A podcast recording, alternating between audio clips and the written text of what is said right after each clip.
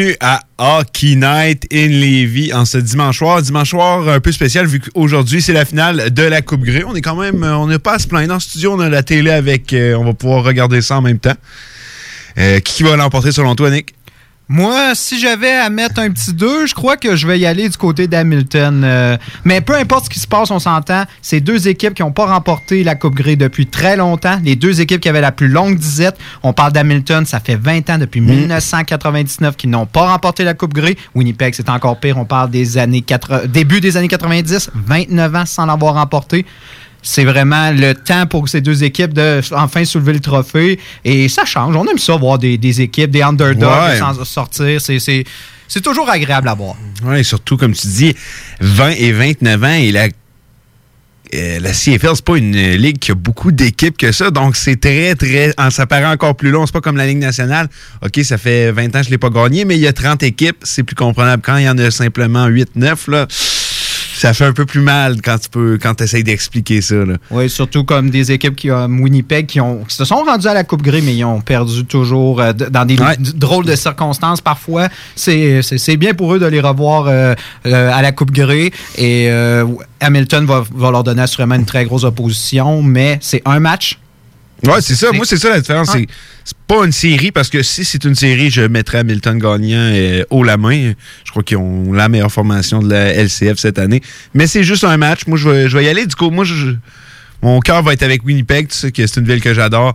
Donc, euh, moi, espérer. Et aussi, je sais pas si tu avais vu ça sur Internet, un gars qui avait parié avec ses amis il y a, je crois, 15 ans de ça, que Winnipeg, si gagnait, prochaine fois, il pouvait pas mettre de, euh, de pantalon long tant que Winnipeg ne regagnait pas euh, la Coupe Grey. Il s'en allait en finale la semaine, la semaine d'après. Il s'est dit, ah, OK, on est en hiver, c'est pas grave, je porterai des culottes courtes pendant une semaine. Mais finalement, ils n'ont pas gagné. Ça fait 15 ans de ça. Donc, juste pour ce gars-là, je souhaite que les Blue Bombers euh, remportent la Coupe Grey parce qu'il fait froid en motadis à Winnipeg. Euh, on va aller du côté des nouvelles, Nick? Oui, on pourrait faire un petit survol. on va commencer par Montréal. le euh, pour euh, Montréal, on a Jonathan Drouin. Le pire s'est confirmé dans le cas de Jonathan Drouin cette semaine. Les Canadiens de Montréal ont annoncé mardi matin que l'attaquant vedette sera absent pour un minimum de huit semaines. Drouin a subi une intervention chirurgicale au poignet. Lui qui a été blessé lors de la troisième période de l'affrontement contre les Capitals de Washington. Euh, c'est dommage pour Drouin qui était sur une excellente saison de 15 points en 19 parties. C'était l'attaquant vedette de la formation. On se rappelle que plusieurs médias ont laissé sous-entendre que ce serait une commotion cérébrale camouflée, mais il y a vraiment eu intervention. Je ne crois pas que Montréal aurait le culot d'envoyer un gars à l'hôpital euh, pendant 2-3 heures, reste assis sur une chaise et laisser croire que, que tu as subi une intervention. Non, non. Je pense pas qu'on se rendrait jusque-là, non. Même qu'hier, on a pu voir des images de lui avec, euh, avec son plâtre euh, au bas des Canadiens. Donc, non, non, je pense qu'il est réellement blessé au, au bras. Oui, c'est vraiment un coup dur parce qu'au départ, on parlait de entre 6 et 8 semaines. Là, 8 semaines, c'est un minimum. Donc, le retour potentiel, ce serait le 13 janvier contre les Flames de Calgary. Donc, il raterait environ 27 matchs. C'est loin. Euh, on voit que ça a l'air de moins bien fonctionner dernièrement, mais ça, on va en parler un peu plus tard. Euh, sinon, euh, du côté des sénateurs d'Ottawa, il y a un Bobby Ryan qui a dit qu'elle allait s'absenter. Oui, Bobby Ryan sera absent pour une période indéterminée. Sans trop fournir d'explications, la Ligue nationale de hockey et l'Association des joueurs ont annoncé mercredi qu'il suivra le programme de soutien dont peuvent profiter les joueurs qui connaissent des difficultés. Ça peut être d'ordre psychologique, ça peut être des problèmes de dépendance ou ça peut être un problème de santé. Ça, peut être également euh, un trouble comme on a vu pour certains joueurs, euh, que ce soit un cancer. On a vu ça avec euh, Brian Boyle, on a vu avec d'autres joueurs malheureusement. On a été plutôt avasif du côté des euh, sénateurs. On n'a pas trop voulu donner les raisons.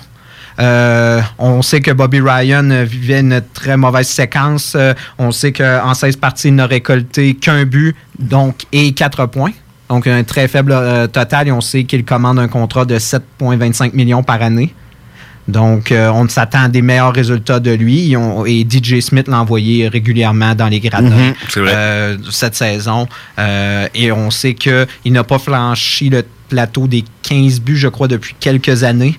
Donc, euh, on est sur une longue disette pour Bobby Ryan. Euh, tout va mal depuis qu'il est à Ottawa. Il a connu quand même du début raisonnable. Il a eu quelques saisons acceptables, mais on s'entend pour un contrat de 7,25 millions, on n'a jamais. Non, il n'a jamais valu euh, cet argent-là. Donc, ça va être un dossier qui va rester à suivre. J'ai hâte de voir...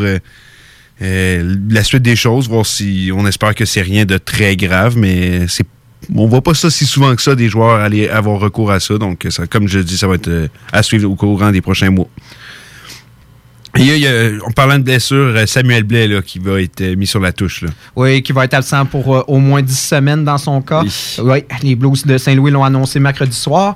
Le Québécois de 23 ans a subi cette blessure face au Lightning, je crois, mardi, oui, mardi à, Saint-Louis contre le Lightning. le joueur originaire de Montmagny, un petit gars du coin, en en est à sa troisième saison avec les Blues. Il avait déjà une très bonne saison. On parle de, de 8 points en 20 matchs, qui est raisonnable pour un pour quelqu'un pour un joueur de son rôle. Pour, son, rôle, pour son utilisation. Euh, et euh, à cause de cette blessure, euh, les Blues en ont profité pour signer Troy Brower, le joueur de 34 ans. Il a obtenu euh, un contrat à deux volets d'une valeur de 750 000 On s'entend, c'est pour un rôle de soutien, 13e mhm. attaquant. Il sera probablement utilisé de manière sporadique et on, avec ce contrat à deux volets, on peut toujours le redescendre dans l'américaine au besoin. Euh, dans son cas, euh, on parle d'un attaquant qui a vieilli, qui a fait quelques équipes depuis un certain moment. Là, sa dernière équipe était avec les Panthers de la Floride, où il y a eu une saison descente, 21 points en, en 75 parties, mais on s'entend, c'est pas le joueur que, non, était, que quand il était avec les Capitals. non, c'est ça. ça c'est sûr, c'est pas joueur. Euh, dommage pour euh, Samuel Blais. On sent que c'était la, la, première fois de sa carrière, vraiment, il avait sa place dans la euh, formation. c'est bien dommage, surtout à un âge, comme tu dis, à 23 ans tu dois t'absenter un long, un long minimum de 10 semaines quand tu essaies. Ben non, je pense qu'il avait son poste avec l'équipe, mais je suis convaincu qu'à son retour, va pouvoir, son poste va être encore là pour lui. Je suis euh, ultimement convaincu. Sinon, il y a eu une autre rencontre euh, entre les directeurs généraux de la Ligue par rapport euh, à plusieurs règlements. Oui, effectivement, les directeurs généraux de la LNH se sont rencontrés mardi à Toronto. Plusieurs membres présents ont témoigné d'une certaine insatisfaction face à la règle du hors-jeu et surtout les interprétations faites euh, sur les reprises vidéo. On sait qu'il y a plusieurs buts cette année qui ont été annulés en raison de quelques centimètres mhm. par rapport au patin. On connaît le règlement qu'on que les justement que le patin peut pas être dans les airs aussi. Oui, effectivement. Et avec maintenant la technologie des tablettes, on s'entend les les entraîneurs peuvent voir à la séquence et la revoir puis viser à euh, chaque petit millimètre qui, pourrait, mhm. qui pourrait justement leur donner avantage pour éviter un but contre eux. Et, et habituellement, quand un entraîneur euh, demande aux arbitres de revoir le jeu, habituellement, ça va toujours du côté de, de, de, l'équipe euh, de, de l'équipe qui veut justement éviter qu'un but soit accordé. Habituellement, c'est pas mal. Je pense même qu'ils ont sorti une statistique, je pense que c'est pratiquement au-dessus de 95 C'est pratiquement Je suis convaincu. La seule fois, cette saison que j'ai vu que ça n'a pas marché, c'était avec les Jets, puis c'est une question de à cause qu'ils jugeaient que le joueur est en possession de la rondelle ou non pour rentrer. Mais non, effectivement, sinon, je, jamais, comme tu dis, ça arrive jamais que finalement, c'est pas retourné. Mais OK, ouais, ça, je crois que c'est une bonne chose que les euh, euh, directeurs généraux discutent de ça. Je crois que le, règlement du euh, patin dans les airs et n'a plus sa place. Là. Je crois que tant qu'il n'a pas traversé, il n'a pas traversé, que la patin touche la glace ou non. Je sais pas si c'est dans le même avis que moi. Moi, je suis convaincu qu'il faut changer ça. Oui, ben ils sont eux, euh, du côté des directeurs généraux, ils se demandent si on pourrait permettre aux joueurs d'avoir justement la, jambe ou le patin à cheval au-dessus de la ligne bleue sans qu'un contact avec la glace soit fait. On veut, c'est sûr, c'est toujours dans une optique de permettre plus de buts. C'est toujours ça, ben ça l'objectif toutes les décisions qu'ils prennent en haut, c'est toujours dans l'optique d'être plus offensif, d'avoir plus de buts. Tout ça, c'est constamment. C'est ça. Et on est en train de vérifier. On, je pense qu'ils vont être de retour euh, avant le match des étoiles pour une autre rencontre, là, ça va être un peu plus débattu. C'est souvent là où il y a des décisions qui sont prises. Là, on a vraiment mis ça sur, la glace. On va revoir ça euh, au mois, au mois de janvier, euh, avant, le, avant le match des, étoiles. On sera plus euh, fixé. Mais il y a également, on, se rappelle, on en a parlé à l'émission la semaine passée de la séquence avec Matt Calver, le tir d'Elias Peterson qu'il a reçu à, à, la tête. On voyait qu'il était visiblement blessé, mais le règlement dit que dès que euh, le, jeu ne devrait pas être stoppé tant que l'équipe du joueur blessé n'a pas pris pleinement possession de la rondelle. C'est pas arrivé dans cette séquence. Les, les Canucks ont conservé la rondelle et il y a eu un but, mais on voyait clairement que Calvert était blessé et de manière sérieuse. Quand on connaît le type de joueur, c'est un guerrier, il serait relevé. Ouais, ouais, s'il y avait quoi que ce soit, il, serait relevé. Oh. Euh, ça aussi, je crois que c'est très intéressant d'en discuter. Euh, c'est sûr que euh, on peut pas. Il va, ça va être difficile de pouvoir changer ce règlement-là ou l'adapter correctement. On s'entend, c'est jamais évident dans des situations comme ça. Puis c'est beaucoup de laisser de jugement. Parce que c'est quoi si on voudrait un règlement, quelqu'un tombe, plus que l'arbitre doit compter sa tête, je sais pas, trois secondes, ok, t'arrêtes le jeu, on arrête. Tu sais, ça va être difficile de le. Parce qu'il faut que tu laisses beaucoup l'opinion aux autres. Ouais, c'est ça. C'est ça. Moi, c'est ce que j'aime pas, c'est des règlements quand ils laissent à, à l'interprétation. À l'interprétation, c'est ça le terme que je cherchais. Quand tu dois laisser à l'interprétation, il va toujours y avoir des erreurs qui vont se commettre. L'erreur est humaine et c'est normal. Oui, c'est ça. Puis on veut pas avoir également de débordement. On on veut pas que ça devienne également une alternative pour des équipes, justement, de profiter du fait que euh, tu, reçois un tir sur la séquence. Tu n'es pas si blessé que ça, mais si ça peut aller à ton avantage, surtout euh, dans, certaines séquences. Mais je pense qu'eux, c'est ça, ils voudraient donner un certain pouvoir. Ils voudraient pas que ça devienne comme le soccer. Non, c'est ça, mais ils veulent donner un certain pouvoir, on va dire, discrétionnaire aux arbitres lors de, lorsque la séquence démontre vraiment que le joueur est blessé de manière sérieuse mais encore une fois, il va y avoir des erreurs, c'est sûr. C'est sûr et certain. C'est un règlement qui laisse à l'interprétation, c'est tout. C'est ça, c'est un débat, mais je pense que eux, ce qui leur intéresse le plus, c'est vraiment les contacts à la tête. Moi, je crois que dès qu'il y aura un lancer à la tête, je crois que. Ça, je suis d'accord avec toi. Je pense que si on veut que le règlement encore soit le mieux appliqué, c'est OK à la seconde que on s'est touché euh, à la tête, ça a rapport avec la tête, on arrête le jeu tout de suite. Ça, ça pourrait être intéressant. Ouais, surtout que la ligne. Mais ça arrive tellement vite, des fois, tu t'en rends pas compte non plus. Non, non, non, tu peux pas deviner. mettons un tir que tu as reçu dans le dos, puis sur le casse en arrière, les arbitres n'auront pas nécessairement le temps. Malgré que si les quatre, euh, n'importe quel des arbitres peut siffler, on s'entend qu'ils sont quatre euh, sur la ligne, sur la glace ça peut déjà peut-être donner un coup de main à dire j'ai bien vu ce qui s'est passé, c'est à toucher sa tête, il siffle, il arrête le jeu. Ça peut être de quoi d'assez intéressant. Euh, toujours, en plus, c'est dans l'optique pour la sécurité des joueurs. Donc, euh, c'est, on va dire que c'est un règlement qui est très facile à passer si c'est toujours dans l'optique de, la, de protéger des joueurs. Ah, ça, ça devrait passer assez facilement. Ça, ça j'en doute pas. Et la plus grosse nouvelle de la semaine, on finit avec ça. Toronto, Mark Babcock, c'est fini. Oui. on en parlait la semaine dernière. On en, parlait la semaine dernière. Ça a bien fait. Ça a bien fait. que, ben, ça a bien fait. Je suis pas content pour lui, là, mais. mettons que le timing était bon pour nous. Mais, ouais, parle-moi-en davantage un peu. Oui, euh, pour ceux qui n'étaient pas au courant, euh, les Maple Leafs font Pour ceux qui ont dormi, mettons que si vous suivez un peu le hockey, vous n'êtes pas encore un courant. Même les gens qui ne suivent pas le hockey, ils m'en parlent, là, Fait que, ça vraiment la plus grosse nouvelle. Oui, les Maple Leafs ont congédié leur entraîneur-chef, Mike Babcock, euh, mercredi après-midi, au lendemain de leur sixième défaite consécutive. Euh, Badcock en était à sa quatrième saison avec l'équipe. Il est à l'emploi depuis euh, la saison 2015-2016. Malheureusement, cette saison, il n'avait pas les résultats escomptés.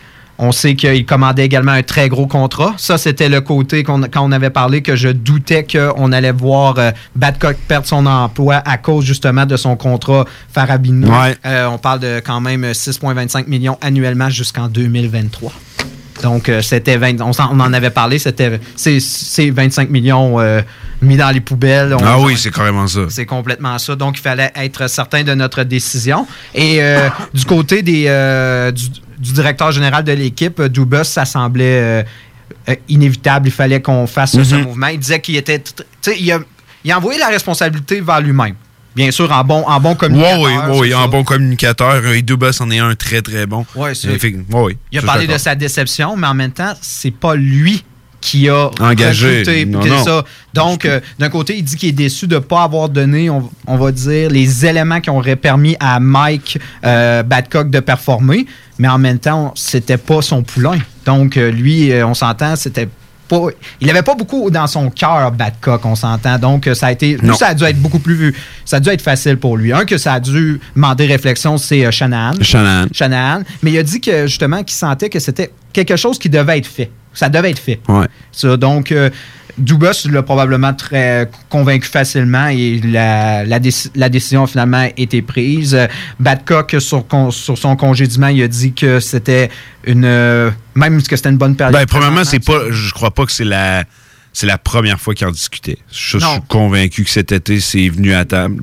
J'ai pas l'impression que ça fait plusieurs années qu'on en parle, mais cette année, cet été, je suis convaincu que c'est un dossier qui, qui a été sur la table, ça j'en suis convaincu.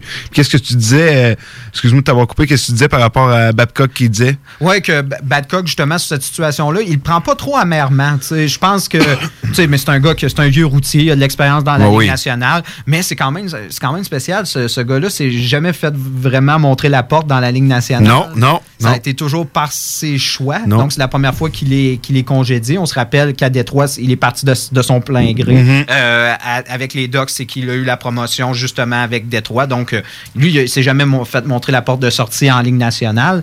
Euh, mais en, justement, en, bon vétéran, comme on dit, quelqu'un qui a de l'expérience, lui, il en a profité pour justement remercier la formation de Toronto. Il a, mis, il a justement mentionné Morgan Riley qui a l'expérience, mais on voit que le gars, un peu, on va dire, par en dessous, en, ne mentionnant pas des noms comme justement Dubus. Il a remercié Lou Lamoriallo qui est plus présent, qui est rendu avec les Highlanders, mais mhm. c'est le directeur général avec qui il a travaillé. Il l'a remercié, pas remercié Dubus. Euh, c'est vrai que. En, en omettant, c'est en omettant. Ouais, en omettant de, de, remercier telle et telle personne, c'est un c'est une façon de les. C'est une façon de dire ouais.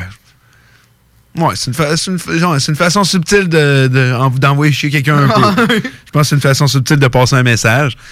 Euh, mais la question qu'elle a se poser, c'est est-ce que c'est vraiment la faute de Babcock si les, les sénateurs, les Maple Leafs connaissaient aussi peu de succès? Est-ce que Babcock est overrated? Est-ce qu'il avait plus sa place à Toronto? Est-ce qu'il avait perdu son, euh, son vestiaire? Moi, je pense que une des raisons euh, c'est à cause de ça. C'est je pense qu'il avait perdu son vestiaire. Je pense que je suis pas le plus grand fan de Babcock. Je pense que c'est un bon entraîneur. Je pense que c'est un entraîneur avec un très fort bagage de hockey. Mais je, crois aussi qu'il y a eu beaucoup de difficultés à s'adapter au hockey des milléniaux, si tu me, si me mm. permets l'expression, du hockey que maintenant tes joueurs, faut que tu t'es cajole un peu plus qu'avant, faut que tu que t'es que t'es parles, que t'es écoutes, euh, que en ce qu'ils ont à dire, qu'il faut, faut, que tu sois proche de tes joueurs, faut que tu les respectes. Je dis pas que euh, Bam Babcock ne respectait pas ses joueurs, mais je crois qu'il à sa façon peut-être bien euh, je pense qu'il n'y avait pas assez de tac avec ses joueurs puis que ça en a dérangé plusieurs. On sait que c'est une très jeune équipe avec beaucoup de talent, beaucoup probablement de tête forte. Euh, Mike est une tête forte et je crois que ça simplement le mix était pas bon. Alors que Sheldon Keefe, lui, c'est la nouvelle école de pensée, euh, est habitué de travailler avec des jeunes, a, euh, été dans la OHL, dans la AHL qui c'est un mix de jeunes et de vieux, mais il y a quand même beaucoup plus de jeunes joueurs que de vieux. Donc, euh, je crois que ça va être un bon fit à Toronto, mais je crois que Matt Babcock, c'était. Moi, c'est moi, comme ça que je le vois. Je sais pas que toi, de la façon que tu le vois, mais moi, c'est comme ça que je vois ça. Je pense que Matt Babcock a encore sa place dans la Ligue nationale, mais à Toronto, c'était. Ça aurait dû finir l'été passé, tant qu'à moi. Moi, je crois que justement, ce qui a fait déborder le vase, parce que moi, tout, je crois que dès euh, les insuccès en série, de ne pas être capable de franchir mhm. une ronde, ont pesé dans la balance. Mais je crois que cette saison, tout s'est mis en place, justement. Ça a donné les outils nécessaires à Dubus pour justifier son point pour lui. Euh, il faut dire que on parlait de l'entente entre justement Dubus et euh, Badcock, ça ne devait pas être au beau fixe, mais je crois également que Dubus est un peu, on va dire, pas, pas, rancunier, mais un peu amer de, euh, de Badcock euh, par rapport à comment il utilisait les, les joueurs qu'il allait chercher pour a acquis, justement. On parle de euh, Tyson Barry, c'est un des, des, meilleurs exemples. Il n'a jamais été capable de faire produire Tyson Barry. on parle d'un défenseur qui est un défenseur numéro un dans son équipe à Colorado, qui était un des meilleurs défenseurs offensifs et qui était complètement à, sec. Ah, il, il, produisait juste pas du tout. Puis en deux matchs, deux buts, oh. ça va euh, quand même très, très bien dans cette, pour Barry depuis qu'il est plus là. Même Cody Cici, qui euh, connaissait une mauvaise saison, maintenant, dans les deux derniers matchs, a été très, moi, je l'ai trouvé excellent, Cody Cici. Euh, le temps d'utilisation aussi des joueurs, je pense qu'il en deux matchs est quand même assez différent pour chaque joueur. Oui, ça, c'est un élément qui est très intéressant. C'est que Badcock n'utilisait aucun de ses attaquants plus de 20 minutes. Alors que c'est reconnu qu'un attaquant vedette, normalement, des joueurs de top 6 dans une équipe, Tu vas voir quelques attaquants qui vont jouer justement 20, 20 minutes. Euh, Tavares ne jouait pas 20 minutes. Matthews ne jouait pas 20 euh, minutes. C'était toujours autour de 18 minutes. Alors que on a vu justement dans les deux derniers matchs avec justement Sheldon Keefe utiliser Matthews et Tavares plus de 20 minutes par partie, ce qui devrait être la logique. Ben oui, non, c'est juste du gros bon sens. Oui. C'est tes deux meilleurs joueurs, tes deux meilleurs attaquants, utilise-les plus de 20 minutes par match, permets-les la chance d'être le plus souvent sur la patinoire. Euh, ça, j'avoue que c'est de quoi de Matt Babcock, non, ça c'est pas non, ça c'est de quoi que j'apprécie vraiment pas de son coaching. tu vois que c'est quelqu'un beaucoup de têtu, puis il y a eu des euh, euh, un, échange, ben un échange. L'échange est allé d'un seul bar sur Twitter, Mike Commodore. Oui. et carrément dit Fais tes valises, espèce de merde, et je le traduirai pas tout au complet.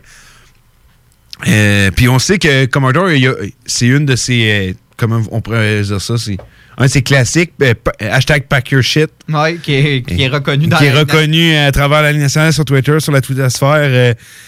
Mais il avait fait des, euh, il avait fait des gilets, je sais pas si vous savez, hashtag pack your shit, Babcock. Euh, il déteste Mark Babcock. On sait qu'il l'a entraîné avec les Red Wings de Détroit. Euh, est-ce qu'il Moi, je crois qu'il a peut-être exagéré, disant qu'il avait un ego démesuré, que selfish, utilisé des mots comme ça. Mais est-ce qu'il y a un fond de vérité? J'aurais tendance à croire que probablement.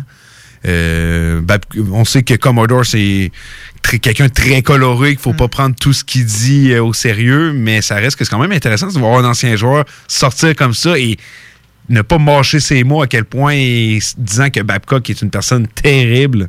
Oui, ben c'est sûr que la tirade de, Mike Commodore sur Twitter, c'est assez révélateur, mais je crois que c'est ce qui est encore plus révélateur, c'est les joueurs actuels de l'équipe de Toronto. Quand ils ont parlé justement ils n'ont pas parlé directement de Badcock. Ils ont parlé de leur nouvel entraîneur, puis ils disaient c'est génial d'avoir un, quelqu'un d'un peu plus ouvert. De, c'est tout le temps en référence avec leur ancien entraîneur. Ils ne parlent pas d'une autre personne. Ils parlent de Mike Badcock, mais ils disent écoute, et nous, avec Keith, on voit une nouvelle opportunité. On voit qu'il veut amener des changements positifs. Mhm. On voit que le gars est beaucoup plus à l'écoute, beaucoup plus optimiste. Ça, c'est le mot qu'on a, que plusieurs joueurs ont mentionné en parlant de Keith. Ils disent il est beaucoup plus optimiste. Ah. Beaucoup plus positif, justement, dans son approche.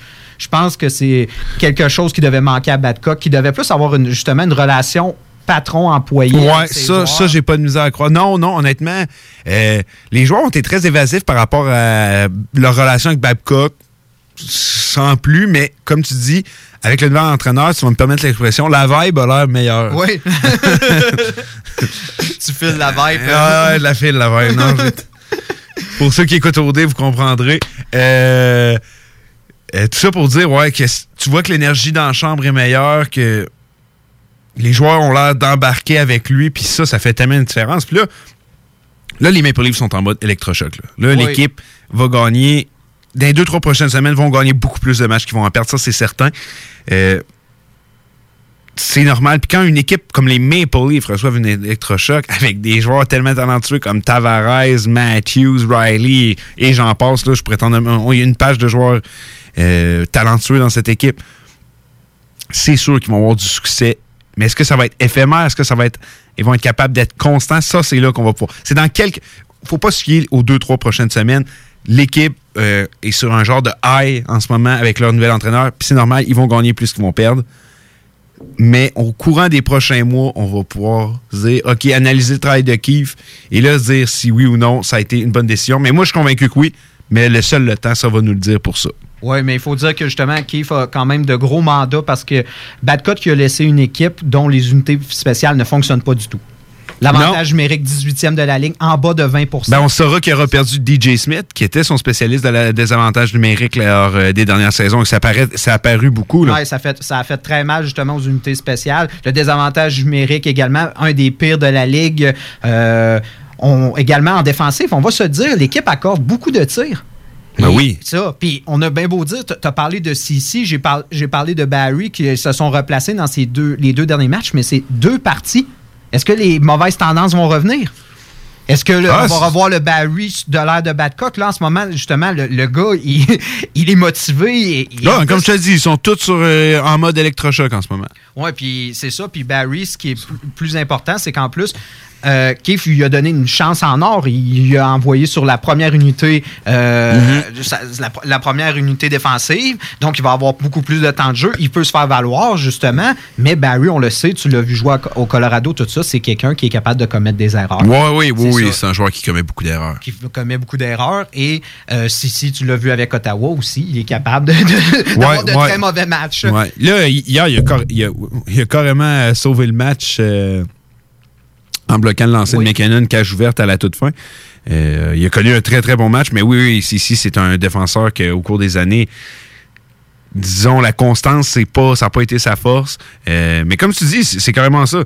Là, ça fonctionne. Est-ce que ça va fonctionner encore? Parce que moi, je suis convaincu que pour les deux, trois prochaines semaines, oh les Maple Leafs vont être sur un petit nuage, puis tout va bien aller. Puis on va dire, ah, Babcock, on aurait dû le mettre dehors il y a bien plus longtemps que ça, mais j'ai hâte de voir si ça va continuer. Parce que je vous l'ai dit, deux, trois semaines, un nouvel entraîneur, une équipe comme les Leafs, c'est normal qu'ils vont gagner. C'est de voir si ça va perdurer. Mais je suis mais je reste convaincu que c'est l'homme de la situation, Keith. Euh, mais ça va, être, ça va être un dossier qui reste à suivre. Mais là aussi, est-ce que Mike Babcock, selon toi, va revenir un jour dans la nationale? Moi, j'ai ma petite idée euh, je sais pas si de ton côté, toi, tu penses que Mike Babcock a encore sa place en Ligue nationale. C'est seulement âgé de 56 ans, puis c'est un homme avec tout qu'un bagage. Oui, effectivement. Là, on parle quand même d'un entraîneur qui a remporté deux médailles d'or, qui a une Coupe Stanley, euh, qui a remporté la Coupe du Monde. Il a un énorme bagage d'entraîneur. C'est un sacré CV, là. Oui, c'est ça. Il a connu du succès. euh, moi, une des théories ben, est un peu appuyée de, des médias sociaux, comment les gens semblent tâter l'eau euh, pour l'éventuel retour de Badcock dans la Ligue nationale. Bien sûr, le premier nom que le, la première équipe que le nom, les gens ont nommé, c'est Détroit. Ah, ça, ça, on a parlé, on a parlé justement de Jeff Blashill, euh, de, sa situation précaire en ce moment. Oui, lui, euh, c'est sa, carrière à Détroit est sur le point de s'arrêter.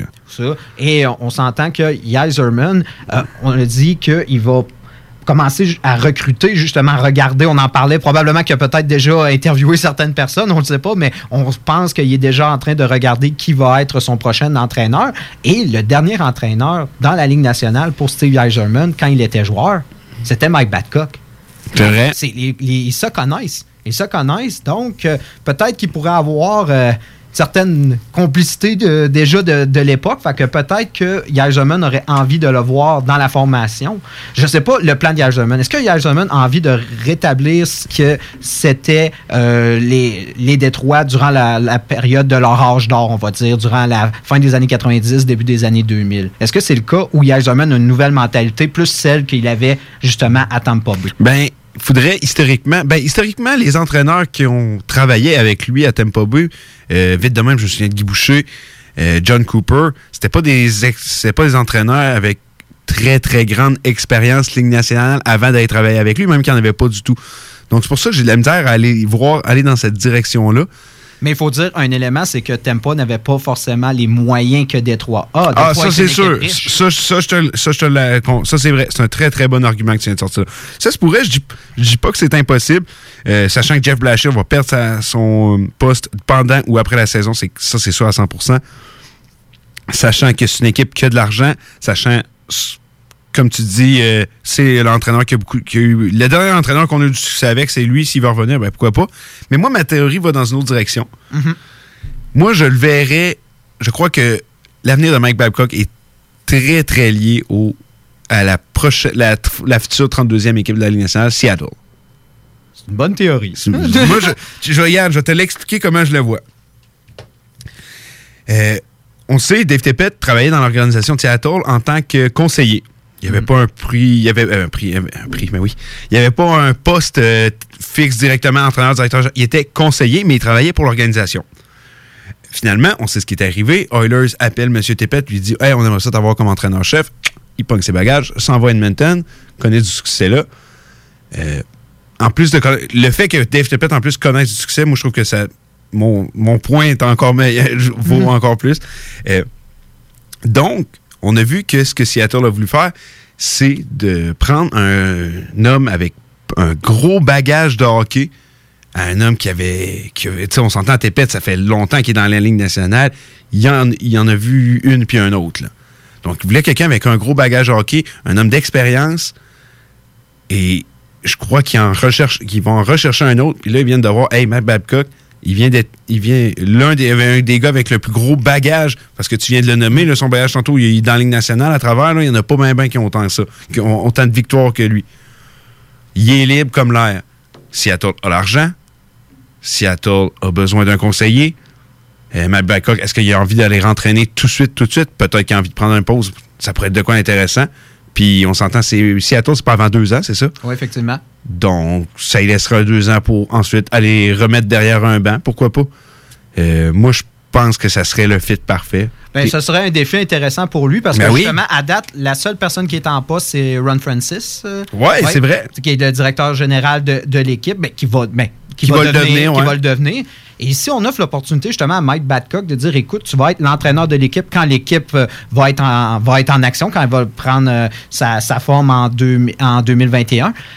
Et, mais en même temps, pendant cette période-là, on va on va faire une job d'architecture. On va commencer à voir les joueurs qui risquent d'être potentiellement disponibles et on va se bâtir une équipe vraiment dans tes désirs. Bien, dans les désirs, c'est sûr, de Ron Francis aussi, mais une équipe conjointement conçue. Ça pourrait être un défi intéressant. Mm-hmm. Imagine pour un entraîneur, y a, personne ne peut avoir ce luxe-là comme entraîneur de dire écoute, l'équipe que j'ai en ce moment, c'est l'équipe que j'ai choisie. Mhm. Tous les joueurs qui y sont en ce moment, je les ai recrutés. C'est moi qui les ai sélectionnés. Ce sera un défi probablement intéressant. Et ben comme tu dis, en ce moment, il n'est pas en perdition. Il y a de l'argent. Il y a de l'argent qui va rentrer. Lui qui reste, oh, assis, non, non, lui, ça, qui reste assis sur sa chaise, qui entraîne peu importe, il a son salaire garanti des Maple Leafs. Mais ben oui, c'est ça. Puis ça doit-tu, comme tu viens de dire, euh, Ron Francis te fait un coup de fil, dit Hey, dans deux ans, on va devoir créer une équipe de A à Z. Ça te tente-tu d'embarquer avec moi puis d'être l'entraîneur de cette équipe-là? Hey, c'est pas une offre que tu vas... Il n'aura jamais une offre comme ça toute sa vie. Mm Tu sais, pourquoi pas? Puis Seattle a l'argent d'aller le chercher en masse. Hey, c'est tout qu'un défi. Imagine, tu sais, quel entraîneur voudrait pas vivre ça? Euh, je suis sûr qu'on en parlerait à Georges Méfi et Gérard Galland, puis on leur demanderait quelle expérience que c'était, puis je suis convaincu qu'ils ont trouvé ça. Ça a dû être du travail, de la recherche. Puis ils ont quand même bien fait ça Vegas, là, le final de la Coupe Stanley en commençant. Mais, puis on s'entend aussi comme, il s'en va pas coacher une équipe. Gary Bettman le sait très bien. quand il a créé Vegas, quand il a. Ben, créé Vegas. Quand il a donné une équipe à. Je dois créer Vegas. C'est pas lui. je en donne beaucoup, chaud, là. C'est lui. Ah, des fois, les, comment on dit, juste la façon qu'on dit des choses, des fois, ça peut mal sonner. Quand il a donné une équipe à Vegas, l'a donné en fonction. Il savait que cette équipe-là allait se mettre à gagner. Il, il savait pas qu'elle allait se rendre en finale de la Coupe Stanley, mais il savait que cette équipe-là allait se mettre à gagner et ça pas long. comment c'est fait aujourd'hui? C'est fait pour que les équipes connaissent du succès rapidement. C'est ça qu'il veut. Il veut que tu embarques, il veut que le monde. Il veut que le monde de Seattle devienne amoureux du hockey, qu'il y ait une équipe gagnante, puis qu'il en vende des billets. Mm-hmm. C'est pour ça que les nouveaux règlements du euh, repêchage d'expansion sont faits en fonction d'aider beaucoup plus les équipes que les, les nouvelles l'équipe qui repêche les joueurs que l'équipe qui donne un joueur. Mm-hmm. C'est vraiment fait comme ça. Donc là, il s'en va en plus, il s'en va probablement pas coacher une équipe mauvaise, mais une équipe qui je pense pas qu'ils vont réatteindre la finale de la Coupe comme les gars l'ont fait, là. mais une équipe qui va aspirer à faire les séries, ça sera pas trop long ou qui pourrait même les faire dès la première année, on, ne sait jamais. Et surtout, ça va être une équipe composée principalement, comme à Vegas, de vétérans, des gars qui, justement, mhm. vont un peu mieux euh, composer avec le tempérament de Badcock. Je pense que ça pourrait vraiment l'aider euh, d'avoir de c'est sûr, il va y avoir des recrues qui vont se greffer avec le temps, comme on voit avec Vegas justement en ce moment, mais ils vont être, ça va être des gars qui, auront déjà vu neiger. Ça va être des gars qui vont accepter le tempérament de Badcock. Et euh, je pense que également, ce, petit deux ans-là, ça va peut-être le permettre un peu de faire de, l'introspection, un peu méditer, ajuster sa technique. Je pense, que, moi, je pense que c'est la meilleure chose qui pourrait y arriver comme tu viens de dire, euh, un peu comme Torts quand il s'est fait euh, remercier par les Rangers. ouais, c'est les Rangers. non, non, c'est les Canucks à la fin. Ah ouais, à la fin, oui. J'étais plus trop sûr, c'est les Canucks qui l'ont remercié. Euh, tu vois que le gars, il a encore son tempérament, mais il s'est adapté. Mm-hmm. Et aujourd'hui, c'est un entraîneur-chef qui connaît encore du succès. c'est sûr que là, Columbus, avec tous les joueurs qui ont perdu, ça va faire mal, mais il a encore sa place dans la Ligue nationale. Et alors que s'il n'aurait pas changé, il ne serait jamais revenu. je pense que Babcock est rendu là peut-être à se dire, OK, il faut que j'ajuste ça, ça et ça. Euh, puis, comme tu l'as dit, il a gagné l'argent. Euh, même s'il n'est pas entraîneur pendant deux ans, il n'en mourra pas. Euh, il, peut, il va rester à jour dans le hockey, comme tu dis. Il peut même s'améliorer. Des fois, prendre du recul, tu peux tellement amélioré. Donc, j'ai hâte de voir. Mais je crois que Seattle et Mac Babcock seraient le, le fait idéal. À mon à mon humble avis, à moi, ce serait le fait idéal. Euh, mais un retour à Détroit n'est pas impossible non plus. Euh, j'ai pas l'impression que c'est là que Eisenman va aller, mais c'est pas impossible non plus. Puis on sait jamais avec les autres gros marchés qui vont peut-être euh, libérer un, un, Il y a Calgary qu'on parlait. Moi, j'ai pas l'impression que Bad Traveling, c'est dans ces, la direction qu'il va aller. puis je crois pas que c'est à cause de Bill Peters si la formation gagne pas. Là, ils viennent de gagner hier. Mm-hmm. ça va être de voir. ça va être de voir dans quelle direction va aller euh, euh, les formations par rapport à Babcock, mais je pense pas que Bill Peters, c'est sa faute si les, Flames n'ont pas de succès en ce moment. Là. Non, non, effectivement. Ça, c'est un sujet qu'on va pouvoir amplement parler euh, dans les. Ouais, ouais, ouais, ouais, ouais, ouais, on va pouvoir en, on va pouvoir en parler dans les prochains instants. Là, on va prendre une pause au retour. On vous parle justement des équipes canadiennes. On fait un peu le tour des équipes canadiennes, de ce qui se passe à travers la ligne nationale. Hockey Night in Levy. Hockey Night in Levy. Ben oui, ça c'est des opinions, du sport, puis ben du fun. Hockey Night in Levy. Sur les ondes de CJMD 96.9. CJMD 96.9. Talk, rock et hip-hop. Tu cherches un ou une partenaire pour réaliser tes fantasmes sexuels? Hmm, j'ai la solution pour toi. Jouer avec le fantasme. Inscris-toi sur jalf.com, le site de rencontre sexuelle le plus hot au Québec. Alors, seul ou en couple, visite jalf. J-A-L-F.com. Car tes fantasmes méritent tous d'être vécus. Jalf.com. Too sexy for my love, love's going to leave Groupe DBL est le spécialiste en toiture, portes, fenêtres et rénovation à Québec. Que ce soit pour la réfection d'une toiture ou pour le changement de vos portes et fenêtres, l'agrandissement ou l'ajout d'un étage à votre résidence ou votre commerce, Groupe DBL dépassera vos attentes. Groupe DBL cumule plus de 40 ans d'expérience. Nous sommes fiers d'être recommandés CA Québec, certifié APCHQ et membre de l'Association de la construction du Québec. Rejoignez-nous au 88 681 25 22 et suivez notre page Facebook pour découvrir nos réalisations. GroupeDBL.com, le complice de vos meilleurs projets. Tu veux changer de style, regarnir ta garde-robe, tanné de ton décor, t'as envie de nouveau. La ressourcerie t'offre une panoplie de vêtements, meubles, décorations. Viens visiter notre deuxième succursale située au 404 rue Taniata. 404 rue Taniata. En plus d'économiser, tu aides la planète en donnant une seconde vie à différents types d'articles. Il suffit d'une visite pour que tu sois charmé. La ressourcerie, tout au même endroit et au meilleur prix. Le yoga à Lévis, c'est Yin Yang Yoga. Vous songez au yoga? Vibrez avec les gens inspirants de Yin Yang Yoga à Lévis Centre-Ville. Que ce soit pour le côté yin, douceur, méditation, respiration, ou encore pour le côté yang, intensité, mouvement. Le yoga à Lévis, c'est le Yin Yang Yoga. Yin Yang.yoga sur Google. Live au bar spectacle Quartier de Lune en novembre et décembre. Des hommages à Eric Lapointe, Pink, Judas Priest, Nirvana, Jean Leloup, Guns N' Roses, Deep Purple, Tool, Korn, Slipknot, Led Zeppelin, Offspring, les Bee Gees, des soirées disco, les Canadian Sexy Males, Lancaster, Deadly Cookie, Carl Tremblay et notre party DJ du jour de l'an. Réservé pour vos parties de tout genre. Le Quartier de Lune, un incontournable. Au 1096 3e Avenue Limoilou.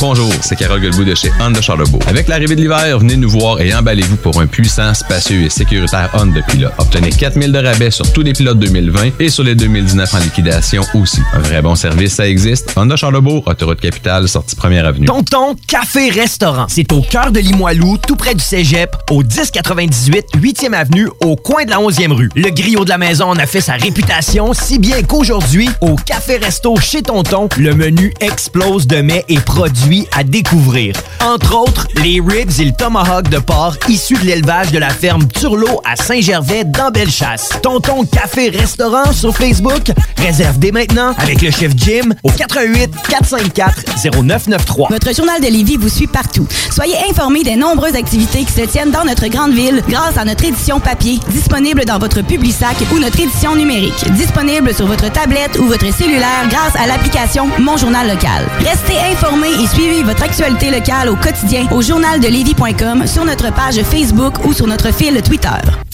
Bar spectacle Quartier de Lune, c'est la place à Québec pour du fun assuré. Karaoke les mercredis et dimanches. Les jeudis Ladies Night avec promo folle toute la soirée. Les week-ends.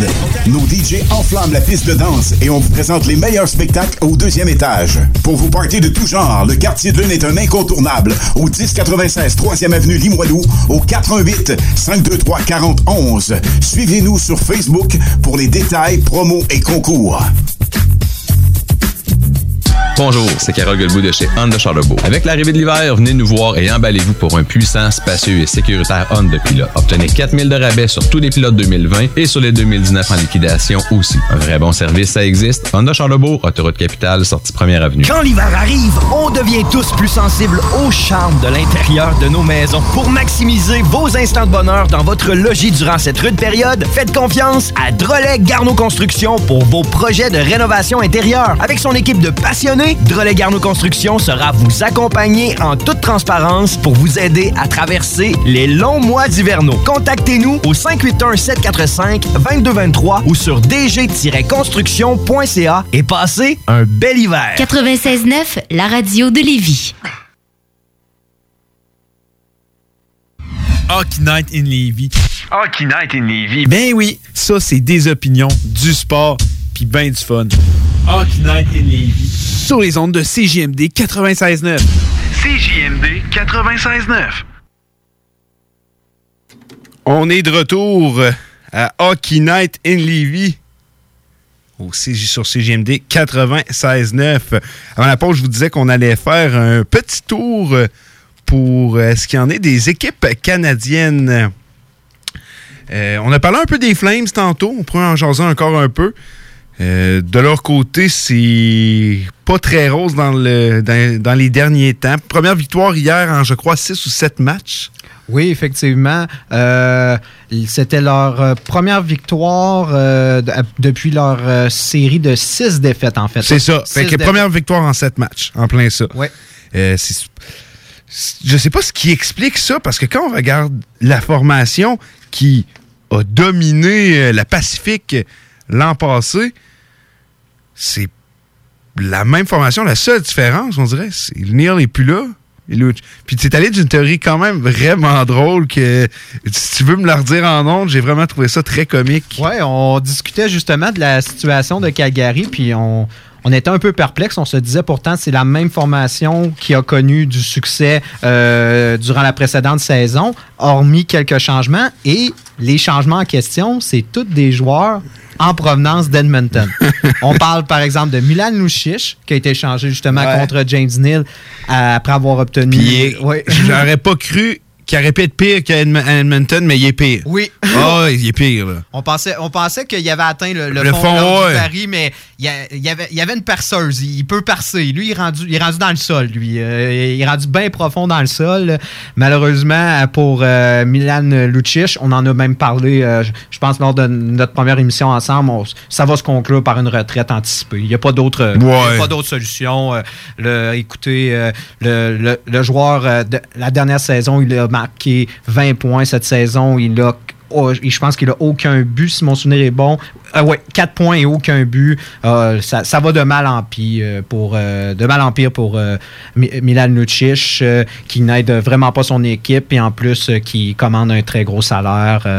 Donc, il n'y a pas de moyen de l'échanger, il n'y a pas de moyen. C'est fini. C'est, Puis- Calgary vont devoir composer avec ce contrat euh, et à moins de justement d'accélérer sa retraite, il n'y a pas d'autre solution. Ils vont devoir euh, le garder euh, jusqu'à la fin de son, de son contrat. Ah ouais, ouais. Puis sinon, à part ça, Tobias Reader aussi? Oui, Tobias Reader qui a été une grande déception lors de son passage à Edmonton avec euh, 11 points dont aucun but. Je ne sais pas si tu te, si tu te souviens, mais Ch- Shirley avait nommé Reader comme la cause Ouais, des il disait si Reader aurait marqué 4-5 buts de plus, on aurait fait. On aurait fait. Non, si il aurait marqué une vingtaine de buts. Non, c'est quoi déjà qu'il avait dit? S'il aurait pas marqué 10-15 buts de plus, on aurait fait les séries. Ouais, oui, mon Peter. Ben oui. Ouais, c'est sûr que c'est à cause de ça. C'est certainement pas à cause de toutes les transactions dégueulasses que tu as faites au courant des dernières années. C'est sûr qu'il n'y a pas de corrélation à faire entre ça. là. Ouais, il fallait qu'il pousse quelqu'un en, en Ouais. bas du train et il a choisi Tobias Reader. Ben, en plus d'être incompétent, moi je me gêne pas pour le dire, là, c'est- personne la plus incompétente dans le monde du hockey que j'ai jamais vue. Euh, regarde, euh, Larson Hall, là, je peux rien que dire ça, puis on pourrait dire, aïe, aïe, il est vraiment un fou, ce gars-là. Puis non, il y en a d'autres. Mais, euh, hey, allez chercher, allez. C'est qui d'autre? Euh, Brendan Manning, tu donnes Drake t'as pas de profondeur. Tu t'en vas chercher un défenseur qui anémique, qui euh, reconnu pour avoir donné un coup salaud à ton meilleur joueur, qui est le meilleur joueur de la Ligue nationale. Il fait quoi, Brendan Man- Manning, cette année? Il est en HL, puis il est mauvais. tu sais, voyons donc. Ce gars-là pense tellement pas avec sa tête avant d'agir.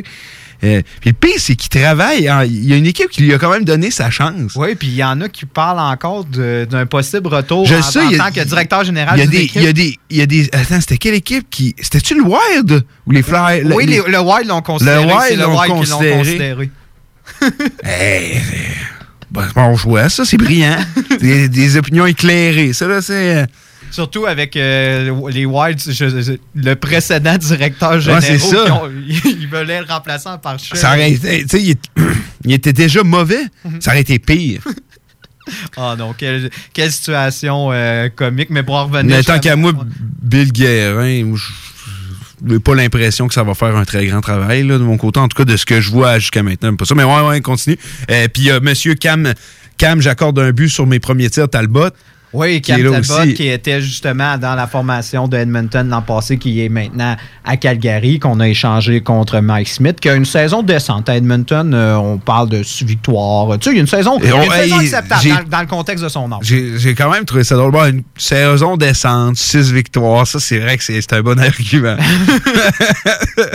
mais non, non, non, je, mais je suis d'accord avec toi, c'est vrai qu'il y a eu une saison décente. Euh, le petit, euh, le petit euh, Cam Talbot. Euh, mais dans le fond, toi, tu trouves que les Flames se sont genre Oilersifiés? Oui, d'une certaine manière, si on pourrait dire, euh, si on, on s'amuserait avec les mots, je crois que les, on va dire que Calgary a récupéré tout ce qui. Du bois mort, ouais. Du bois mort, c'est Ouais, ça. ouais. T'as cherché le bois mort à Edmonton. C'est ça, Puis quand- quand c'était du bois mort à Edmonton, c'était du bois. Ça veut dire qu'il était mort maudit le bois. Ah, sérieusement, Pourri, euh, je ménage pas mes mots. J'ai l'impression que Calgary a retiré des tumeurs à Edmonton pour, et pour, se, les, pour se les ingérer. Genre, C'est vrai. C'est vrai.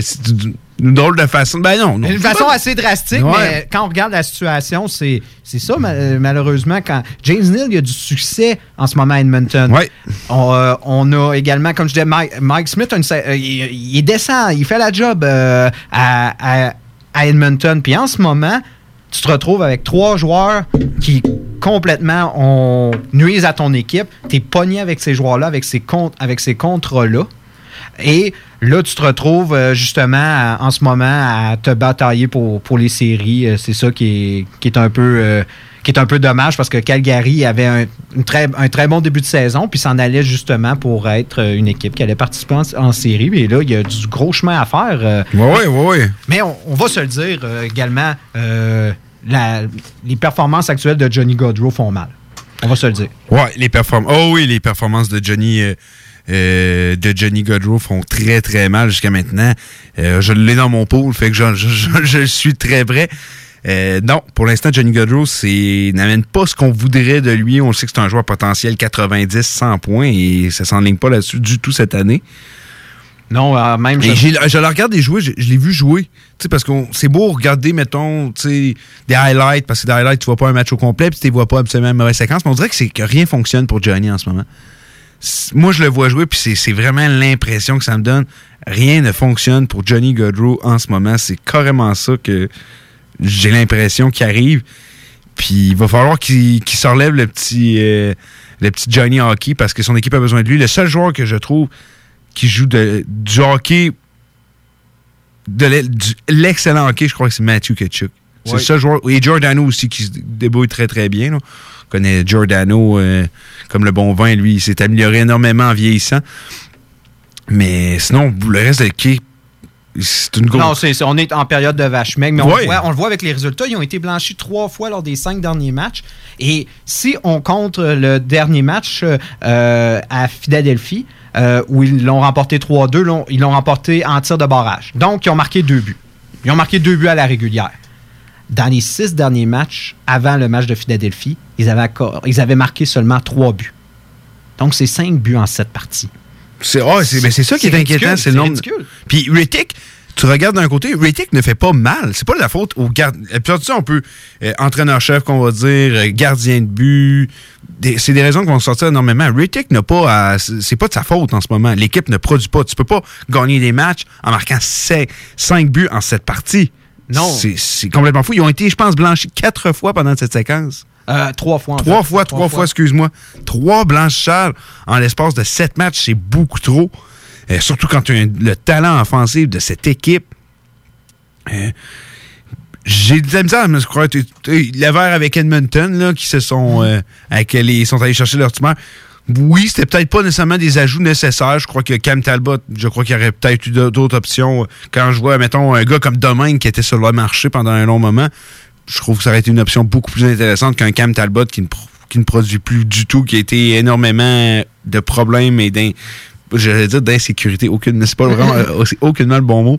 Euh, Ben, tu peux dire avec lui, c'est. on- tu te sens insécure quand il est dans- insécure quand il est regarde, je le savais, ce que je disais, ça avait de l'allure. c'est c'est normal, tu te sens insécure quand il, quand il est dans le vent de net. Le gars, puis c'est vrai, ça c'est de quoi que notre ami euh, Flamers avait fait remarquer tout le temps. Il accorde tout le temps des buts en début de match, sur le premier ou deuxième titre. T'es le toujours temps. en hockey de C'est ça, rattrapage avec avec Cam Talbot, c'est en plein ça. Mais Rick a été solide, lui, de son côté. J'ai hâte, de voir parce que moi, je trouve que c'est une formation. Je, je continue à croire qu'ils vont participer aux séries, mais il va falloir qu'on s'en remette à jouer du hockey qui a de l'allure. Euh, est-ce que c'est la faute à Bill Peters? Moi, j'ai pas l'impression que c'est la faute à Bill Peters. Moi, je pense que c'est un très bon entraîneur-chef. Euh, justement, qui vient de l'école de qui? Mike Babcock, c'est vrai, hein, quand y pense. Euh, c'est là qu'il euh, C'est carrément, il vient de l'école Mike Babcock. Est-ce qu'il y a un autre. est-ce qu'après Babcock, après Babcock, est-ce qu'un un de ses élèves, si me permets l'expression, va perdre son poste? J'ai pas l'impression que c'est la solution. Non, mais. Mais euh, si on rate les séries, ça va faire très mal. à Ça va faire très mal à Calgary, effectivement. On s'en va sur un voyage, justement, euh, dans l'Est. Je pense que ça va être le moment d'évaluer l'équipe. Là, on vient de remporter un match. Ça reste. On l'a pas remporté de, de manière euh, expéditive, mais on a remporté un match contre Philadelphie. Au moins, on vient de récolter, on vient de récolter deux points. On a d'autres adversaires qui s'en viennent. Je crois qu'on affronte Buffalo. On a des matchs accessibles. Mais c'est un voyage dans l'Est. Les voyages sont toujours difficiles quand on change, justement. Mais c'est toujours de- plus de- facile d'aller euh, pour les équipes de l'Ouest d'aller jouer dans l'Est que l'inverse. C'est ça. Le Fait- décalage est moins épais quand tu joues plus tôt que plus tard. Mhm. Fait que je pense que c'est une belle opportunité justement pour Calgary d'aller récolter des points, euh, de se rebâtir une confiance et quand ils vont être de retour à la maison, justement bâtir sur cette euh, sur ce- ces nouveaux succès. Ouais, c'est une belle occasion. C'est sûr que c'est pas nécessairement à la main. Oh, alors que Winnipeg mène 7-0 sur Hamilton. Oui. Oh.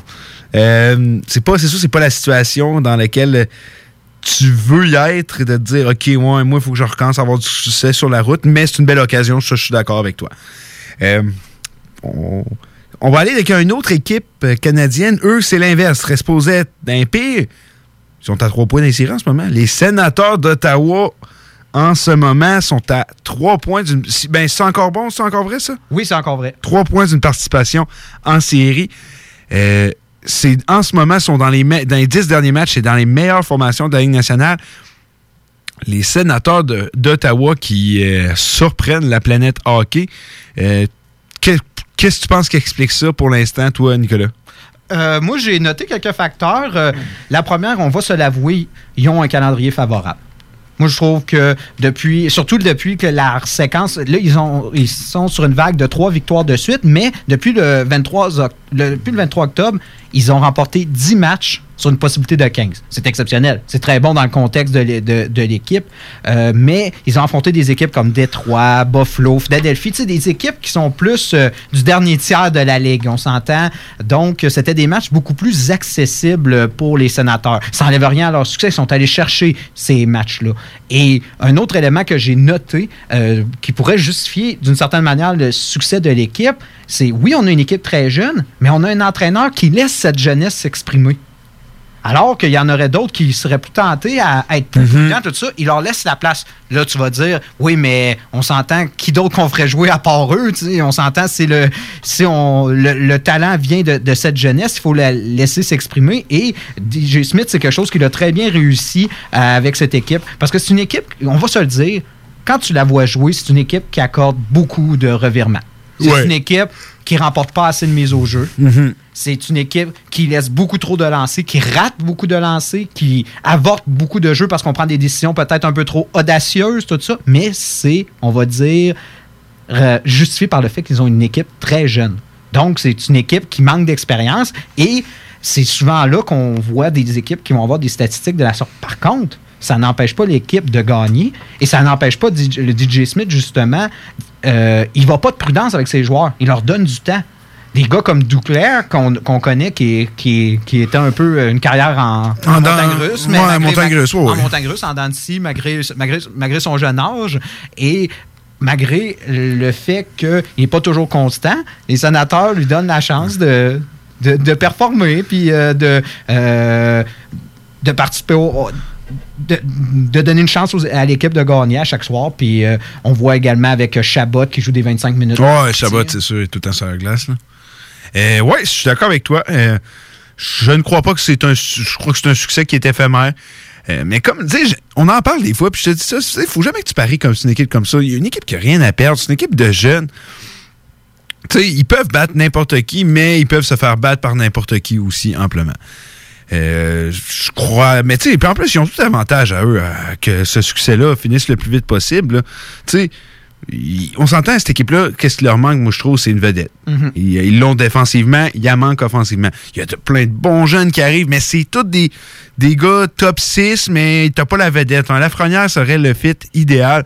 Donc, euh, moi, je pense que dans leur avantage à eux, il y aurait. Tu sais, à moins que tu me dis, OK, ils vont gagner tellement qu'ils vont participer aux séries. OK, là, peut-être non, continuer à gagner, mais gagner, gagner, puis perdre des chances d'avoir le choix de- d'avoir le choix de première ronde, le, ch- le choix premier au total pour finir quoi, dixième, onzième de l'Est? Moi, C'est toujours le ça- dilemme en tant qu'amateur quand tu vois ton équipe compétitionner pour les séries. Tu te dis, tant qu'à avoir investi autant d'énergie, allez-y jusqu'au bout pour qu'on voit justement les séries, quitte qu'à ce soit qu'une seule ronde, au moins qu'on les voit en série. Parce que quand tu ne fais pas les séries, comme justement la situation du Canadien qu'on a vu la saison dernière, que tu finis la dernière équipe qui avait une chance justement d'accéder aux séries la plus près, qui était à un seul point de pouvoir les faire. Et malheureusement, tu les fais pas et tu te retrouves en fond de liste pour un choix potentiel, justement. Cette année, ça a été quand même profitable aux Canadiens. On a réussi à, à très bien repêcher. Le prochain repêchage est quand même très intéressant. Fait que je me dis peut-être que les sénateurs ont peut-être envie de vouloir s'essayer d'y aller jusqu'au bout, de, de dire écoute, on va essayer de, de, pogner le joueur le plus intéressant, mais tu peux pas demander à un groupe de perdre. Non, non, demander- mais non, mais non, C'est non. ça. Dans l'optique, donc, euh, c'est ça. Mais je pense que c'est ça. C'est un succès éphémère. Moi, quelque chose que j'ai aussi remarqué, c'est qu'on ne prend pas beaucoup les sénateurs au sérieux. Non, c'est vrai. Ça, moi, raison. ouais, une statistique que j'ai trouvée que, que- que- que je trouvais, euh, que je trouvais comique, c'est que dans leurs 11 victoires, cette saison, ils ont 11 victoires. 7 fois, c'était contre le second gardien. Ben, c'est normal, t'arrives, tu te dis, hey, on affronte les sénateurs à soir. Euh, un match plus accessible. Un match plus accessible. On va, on va envoyer notre deuxième. Oh, oui, c'est. Là, est-ce qu'avec euh, justement le- ce qui se passe dernièrement, on va, on va accorder aux sénateurs un peu. On va se mettre plus à respecter les sénateurs, à se dire, OK, on va envoyer notre premier gardien. Ça, va, ça reste à voir. Moi, je crois que les équipes auraient tout avantage à faire ça.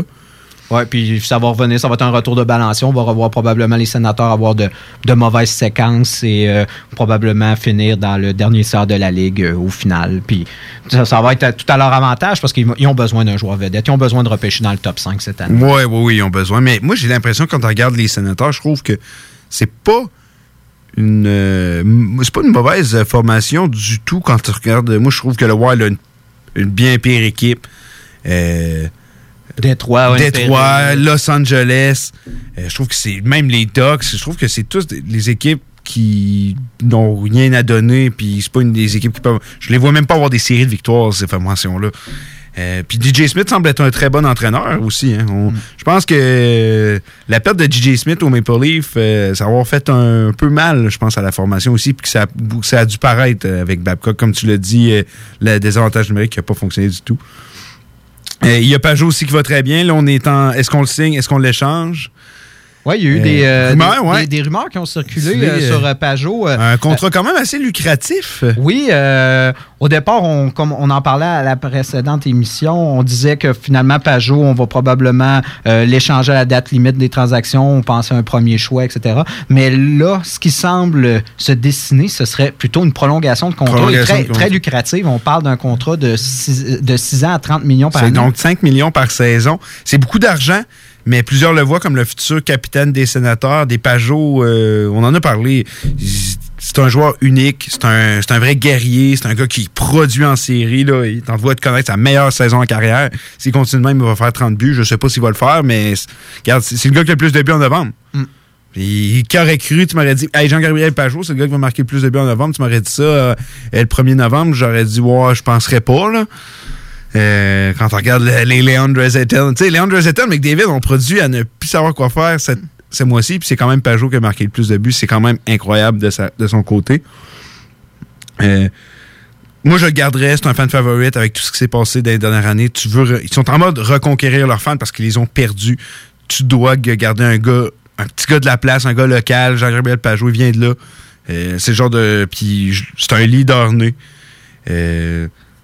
Aspirait dans la dans la Chambre des sénateurs, c'est un des joueurs les plus aimés. Je te jure qu'un joueur comme Jean-Gabriel Pajot, il n'aurait jamais fait le Uber Gates.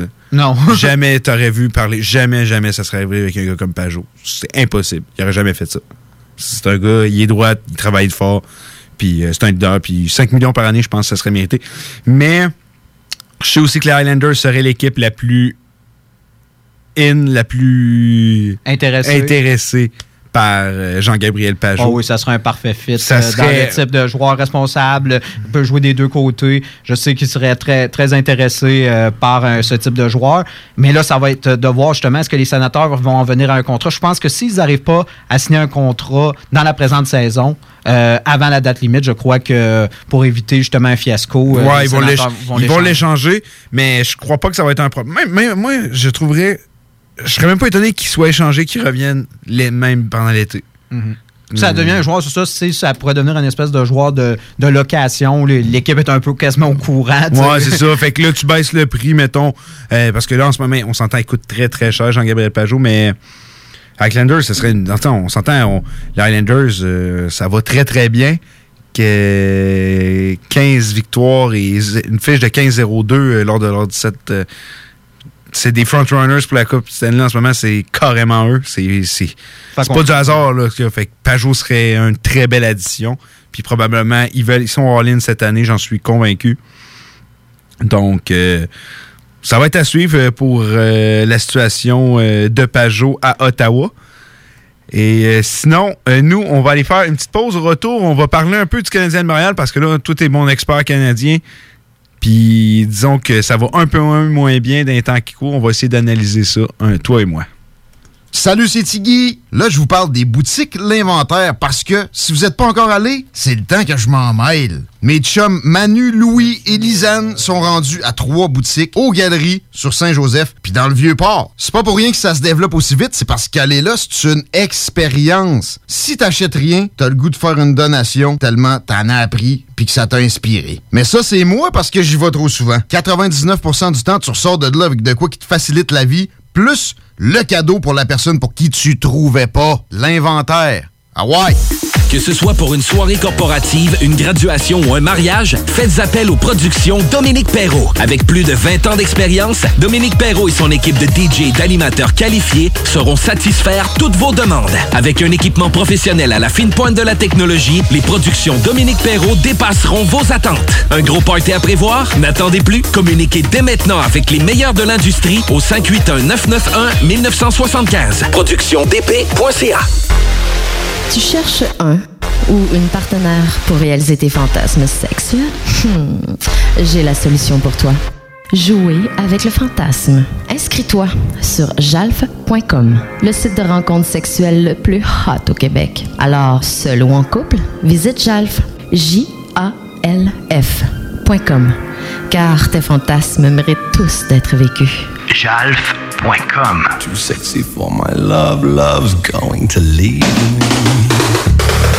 Propriétaire d'entreprise, votre attention s'il vous plaît. Vous travaillez fort pour vous bâtir une entreprise prospère, vous désirez attirer et retenir du personnel qualifié, investissez votre temps dans un plan d'intervention financier collectif. Laissez le cabinet concept Gestion Select vous proposer la gestion privée pour tous vos avantages sociaux. Une offre unique, souhaitable, avantageuse, un compte gestion santé et même un programme de médecin en ligne pour vos employés. C'est la solution. Visez l'expertise avec Marie-Claude Bouchard. Concept Gestion Select, mcb.com. Votre complice en affaires. La boutique Gold Disciple du 65 rue Saint-Jean est fière commanditaire de l'émission Rap Québec, présentée du lundi au vendredi à CGMD. Gold Disciple, des vêtements sport et urbains.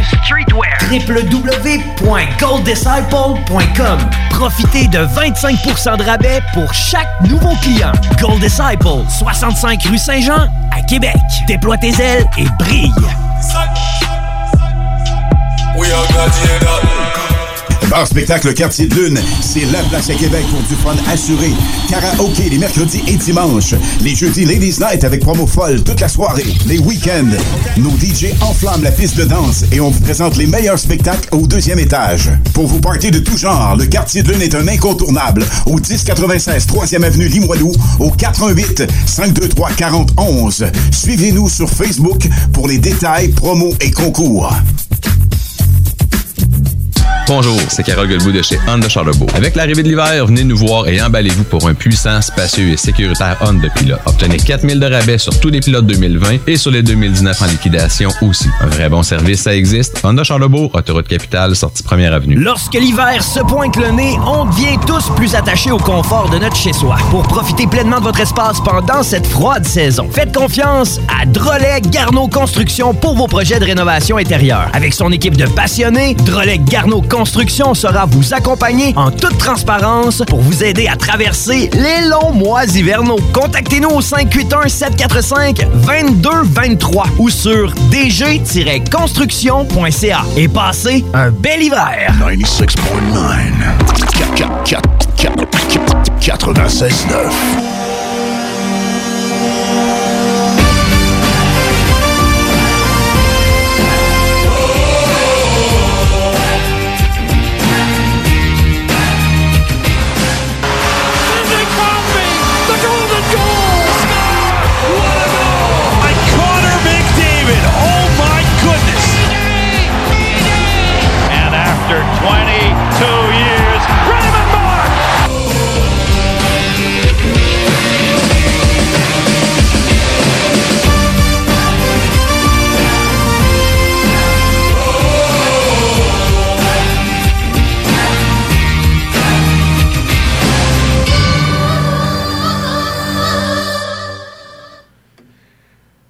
On est de retour à Hockey Night in Levy pour une dernière petite heure. Nick, euh, les nouvelles euh, avec les Blue Jackets de Columbus, un, vétéran qui retourne derrière le banc. Oui, euh, Paul McLean est de retour dans le circuit Batman après avoir accepté l'offre des Blue Jackets de Columbus pour devenir euh, l'entraîneur adjoint, surtout responsable des unités spéciales. On sait que l'équipe de l'Ohio euh, éprouve des problèmes euh, dans ce chapitre, mais c'est normal quand on perd dans la saison Duchesne, Panarin, des Engels, ça peut que ça affecte un peu le succès de l'avantage numérique. On connaît bien McLean, surtout les amateurs des sénateurs d'Ottawa. Il a été l'entraîneur de 2011 à 2014. Il a même euh, remporté le trophée euh, Jack Adams. Jack Adams, c'est le dernier entraîneur des sénateurs à avoir remporté. On se souviendra tous de lui avec euh, sa fameuse moustache. Oui, sa fameuse moustache qui avait valu des rires. De, je me rappelle pas quel joueur du Canadien, je crois qu'il avait ridiculisé, Ouais. qu'il Ah, avait traité de morse. Brandon Prost. Brandon Prost, Ah. c'est vrai, mais on se souviendra, la série Canadien sénateur dans cette année-là était tellement bonne. Puis ça l'a bâti, la guerre- Ben oui, ça a bâti vraiment la rivalité qu'on a aujourd'hui, la guerre verbale. Et si je m'abuse pas, c'est là qu'on a découvert Pajot. C'est là qu'il a fait son tour Oui. de chapeau. Ouais, c'est ça. C'est là que Pajot est devenu un peu la bête noire euh, du, euh, du Canadien. Carrément, c'est Oui. vrai. Ça. Non, non, euh, non ça, c'était une belle époque, ça. ça. Une belle époque et euh, on espère que justement que McLean ramène, comment dire, un peu de, de joie dans cette, dans cette période sombre des Blue Jackets de Columbus. Euh, on sait que le- l'ex, euh, c'est un ex enquai- euh. On sait que c'est un gars sp- qui, est, qui a un, bagage également intéressant d'entraîneur. Il a été euh, di- euh, di- également entraîneur adjoint avec Anaheim, un petit séjour là-bas. Et justement, c'est, on avait dit à cette époque que c'était probablement pour remplacer Randy Carlyle si, si les Anaheim éprouvaient des difficultés. Finalement, c'est pas ce qui est arrivé. Il est parti avant et on connaît la suite. Dallas Eakins est Dallas arrivé. Est, est arrivé. Donc, il y a certains qui ont avancé que peut-être l'arrivée de McLean, ce serait peut-être pour remplacer John Tortorella. Je trouve ça un peu euh, audacieux comme, comme Ouais. idée, surtout que Tortorella, il y a un contrat jusqu'en 2021 qui a été signé justement pas plus tard qu'au début de la saison passée. Donc, euh, ce serait étrange, surtout qu'on sait que la situation financière euh, des Blue Jackets ne le permettrait pas de payer le salaire d'un entraîneur. Je pense pas. Je pense non. J'ai de la misère à le croire. Là. Non, moi, je pense que que c'est. Tu sais, on s'entend si l'équipe. L'équipe connaît quand même. Tu sais, là, il était sur une séquence de quatre victoires de suite, je crois. Euh, qui a été stoppé hier par les Jets de Winnipeg, mais puis d'un match très serré. Hum, Mais l'attaque est en panne du côté de Columbus, mais de là à dire qu'on. euh, c'est pas la faute à Tortorella. L'équipe joue quand même bien malgré les circonstances. là. On s'entend, tu perds Panarin, Duchesne, Dwezinga, comme tu l'as dit, Brobovski. J'ai jamais vu une équipe perdre autant de joueurs un été. Là. Non, jamais, jamais vu ça avant. Là. Fait que, euh, Non, je pense que McLean est plus lancé. je pense qu'il est là pour ouais, remettre, euh, euh, remettre le, dans l'ordre un peu dans l'avantage numérique des unités spéciales. Puis ouais, je pense qu'il est là pour ça et non pour euh, voler le travail de John Tortorella. Mais ça, c'est l'avenir qui nous le dira. Donc, euh, ce fidèle moustachu qui retourne dans la ligne nationale. Euh, sinon, retour des blessés. Et perte pour les Pingouins aussi. Retour de blessés, j'imagine que tu vas me parler un peu de la- l'Avalanche Colorado. Oui, on sait que l'infirmerie déborde euh, avec l'avalanche euh, du Colorado. Euh, on a perdu euh, deux de nos joueurs vedettes, dont euh, Mikko Rantanen et euh, Gabriel Landeskog. Mais les nouvelles sont encourageantes pour les deux joueurs. Rantanen s'est entraîné avec son équipe vendredi. On ne sait pas encore quand il va revenir, mais c'est déjà un bon signe d'un retour éventuel. Euh, Gabriel Landeskog, dans son cas, va être évalué cette semaine, je crois lundi. Un autre bon signe. Si on lui donne le feu vert, il va pouvoir s'entraîner dès, euh, dès la semaine prochaine, donc probablement mardi. C'est des bons signes. Euh, L'équipe euh, faisait quand même bien sans Ouais, leur ouais. attaquant vedette, mais ça va être. on- ça- leur retour va être très bien Ah, accueilli. Ils ont très très hâte, ça, j'en suis convaincu. Ça, hier, tu l'as vu euh, euh, contre les euh, Maple Leafs, quand à la dernière minute de jeu, on aurait aimé ça voir un Rantanen puis un Landy euh, sur la glace. Je pense qu'on aurait, tu sais, Donskoy, je l'aime bien, il fait un très bon travail, mais... On aurait Ça- besoin d'une certaine force de frappe, Ouais. surtout quand on, on perd. euh, on, on s'entend, ça a été la première période, ça les a complètement. Ah, c'est la première période. Mauvais match de tranquille- Grubauer dans le corps, puis... C'est ça, fait que tranquillement, ils revenaient de l'arrière et s'ils Mhm. auraient eu un peu plus de force euh, à l'attaque, peut-être qu'ils auraient pu Ah, ça, plus aurait, revenir. ça aurait pu fort changer euh, l'allure du match. Euh, non, que le Colorado, euh, cette année, n'ont pas été chanceux, on va le dire de même. Ouais, une autre équipe qui ne l'a pas été, c'est les Pingouins. Ping- et les Pingouins, Les maintenant. Pingouins, sais, quand tu dis, tu commences l'année, Malkin se blesse, il revient et là, c'est Crosby qui est out. Non, ça va pas bien. Il y a plusieurs autres blessures Oui, aussi. justement, cette semaine, euh, euh, Nick Bustad euh, s'est blessé également. Il sera absent pour au moins huit semaines. Le même type de blessure que Crosby. Hein? C'est vraiment une drôle de coïncidence. Il a subi la même type d'opération euh, que Crosby, une absence euh, qui ressemble également à celle de, de- de Crosby. Euh, on va le revoir dans à peu près huit semaines. Euh, et on a également perdu les services de Justin Schultz. On était un peu plus habitué dans son cas. On sait qu'il est beaucoup plus souvent blessé qu'à son tour. Mais nous, on parlerait d'une blessure à très long terme. Donc, euh, il y en a même qui parlent que ce serait probablement pour. euh, Ben, C'est la, saison la saison dernière qui a presque raté toute la saison.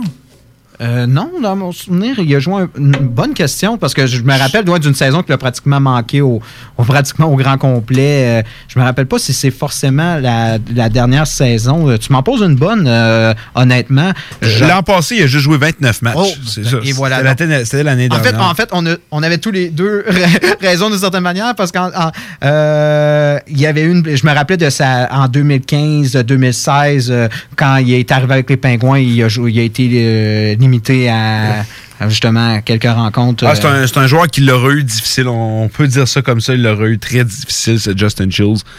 Euh, donc, ça fait le tour pour les nouvelles, Nicolas? Effectivement. Parfait.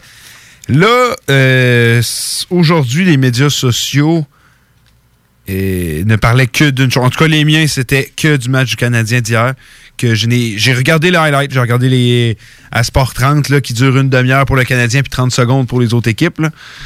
Euh, non, euh, j'ai donc j'ai tout ça pour dire j'ai vu un peu le match. Euh, là aujourd'hui, ça me parlait que le- les gens rappelaient le match de 2008 contre Oui, les la, Rangers. la remontée historique du Canadien. J'ai trouvé ça plutôt comique. Tu te rappelles-tu combien de joueurs sont encore présents dans l'alignement des deux côtés? Quand il y a eu ce... Lundvik, à part ça, j'en vois pas d'autres. Lundvik, Mark Mark Mark Stahl, c'est vrai. Du côté du Canadien. Aucun. Carey. Ah. Carey. Mais c'était 8 dans les nets. Ouais, c'est ça. C'était Mais, 8. mais, mais Carey était là. Aucun autre. Non, c'est ça. Le seul qui aurait pu encore être là, ça aurait été Markov s'il serait encore là. mais Sinon, non, c'est ça. Fait que j'ai j'ai trouvé ça un peu comique qu'ils ramènent cette histoire-là parce qu'ils disent les Rangers voulaient venger cet insuccès. Premièrement, ça remonte à 10-11 ans. Puis deuxièmement, il reste. Puis Lundvik, c'était- Lundvik, il roulait même pas, il est en plus hier. c'est Tu sais, ça. Puis je pense pas que depuis 11 ans, à chaque match entre le Canadien et les Rangers, à chaque fois, il dit les gars, la remontée là, en 2008. Là. Honnêtement, j'ai de la misère à le croire. Là.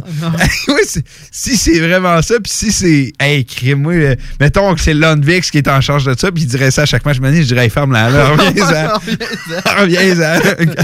ça va faire le, le- le- le- le choc post-traumatique. Ouais, c'est euh, ça. Revient sur la terre. Fait que, euh, moi, je trouve que c'est une drôle de comparaison, moi aussi. Là, euh, surtout que. c'est- En tout cas. Mais, C'est pas la même- c'est pas la ça, même Ça s'était même pas passé de la même Non, façon. c'est mais vraiment- c'est une grosse remontée que les Rangers ont faite. Et euh, le Canadien. euh, tu sais, en plus, hey, pour tes fans des Canadiens, tu vois Lekonen que tout le monde dit il score pas, il score. Hey, il marque deux buts, hey, Domi score. Les deux reviennent, les deux, ils produisaient pas. C'est 4-0, ouais, là, la série de défaites est derrière nous.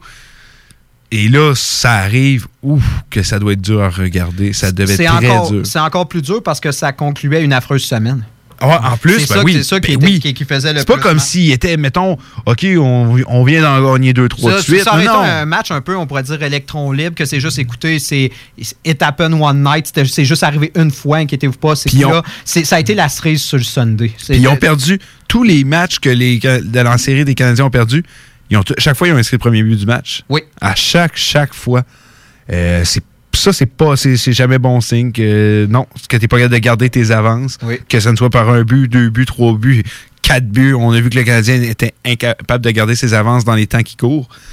Euh, Qu'est-ce qui s'est passé hier?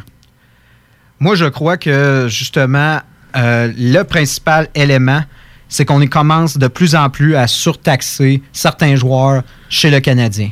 On a vu hier un Weber, un Chariot utilisé beaucoup trop. Weber a été utilisé 28 minutes. Hey, crime. OK, ouais. 28 minutes. Chariot, il n'a jamais joué plus que 20 minutes avec Winnipeg. T'es témoin. Ça arrivait peut-être quelques fois, mais il y avait une moyenne plus autour de 17-18 minutes par match. C'est un cinquième défenseur. Et avec le Canadien, il joue 23 minutes. Donc, théoriquement, c'est le deuxième défenseur de l'équipe. C'était hier le deuxième défenseur le plus utilisé, plus que Petrie. C'était le deuxième défenseur le plus utilisé. Et ça fait plusieurs semaines depuis. Et l'év- l'événement déclencheur de ça, malgré que je ne crois pas qu'il y ait de lien avec ça, c'est la blessure à Jonathan Drouin. Depuis le match contre Washington, l'utilisation de Weber est en hausse, l'utilisation de Chariot est en hausse et il commence à être surtaxé. Tu vois que l'âge de Weber commence à l'affecter. Tu vois que justement, c'est pas un défenseur qu'on peut utiliser comme on l'utilisait dans son jeune temps à Nashville. Il peut plus voir 28 minutes par match. C'est là que on, les défauts commencent à apparaître, surtout sa lenteur.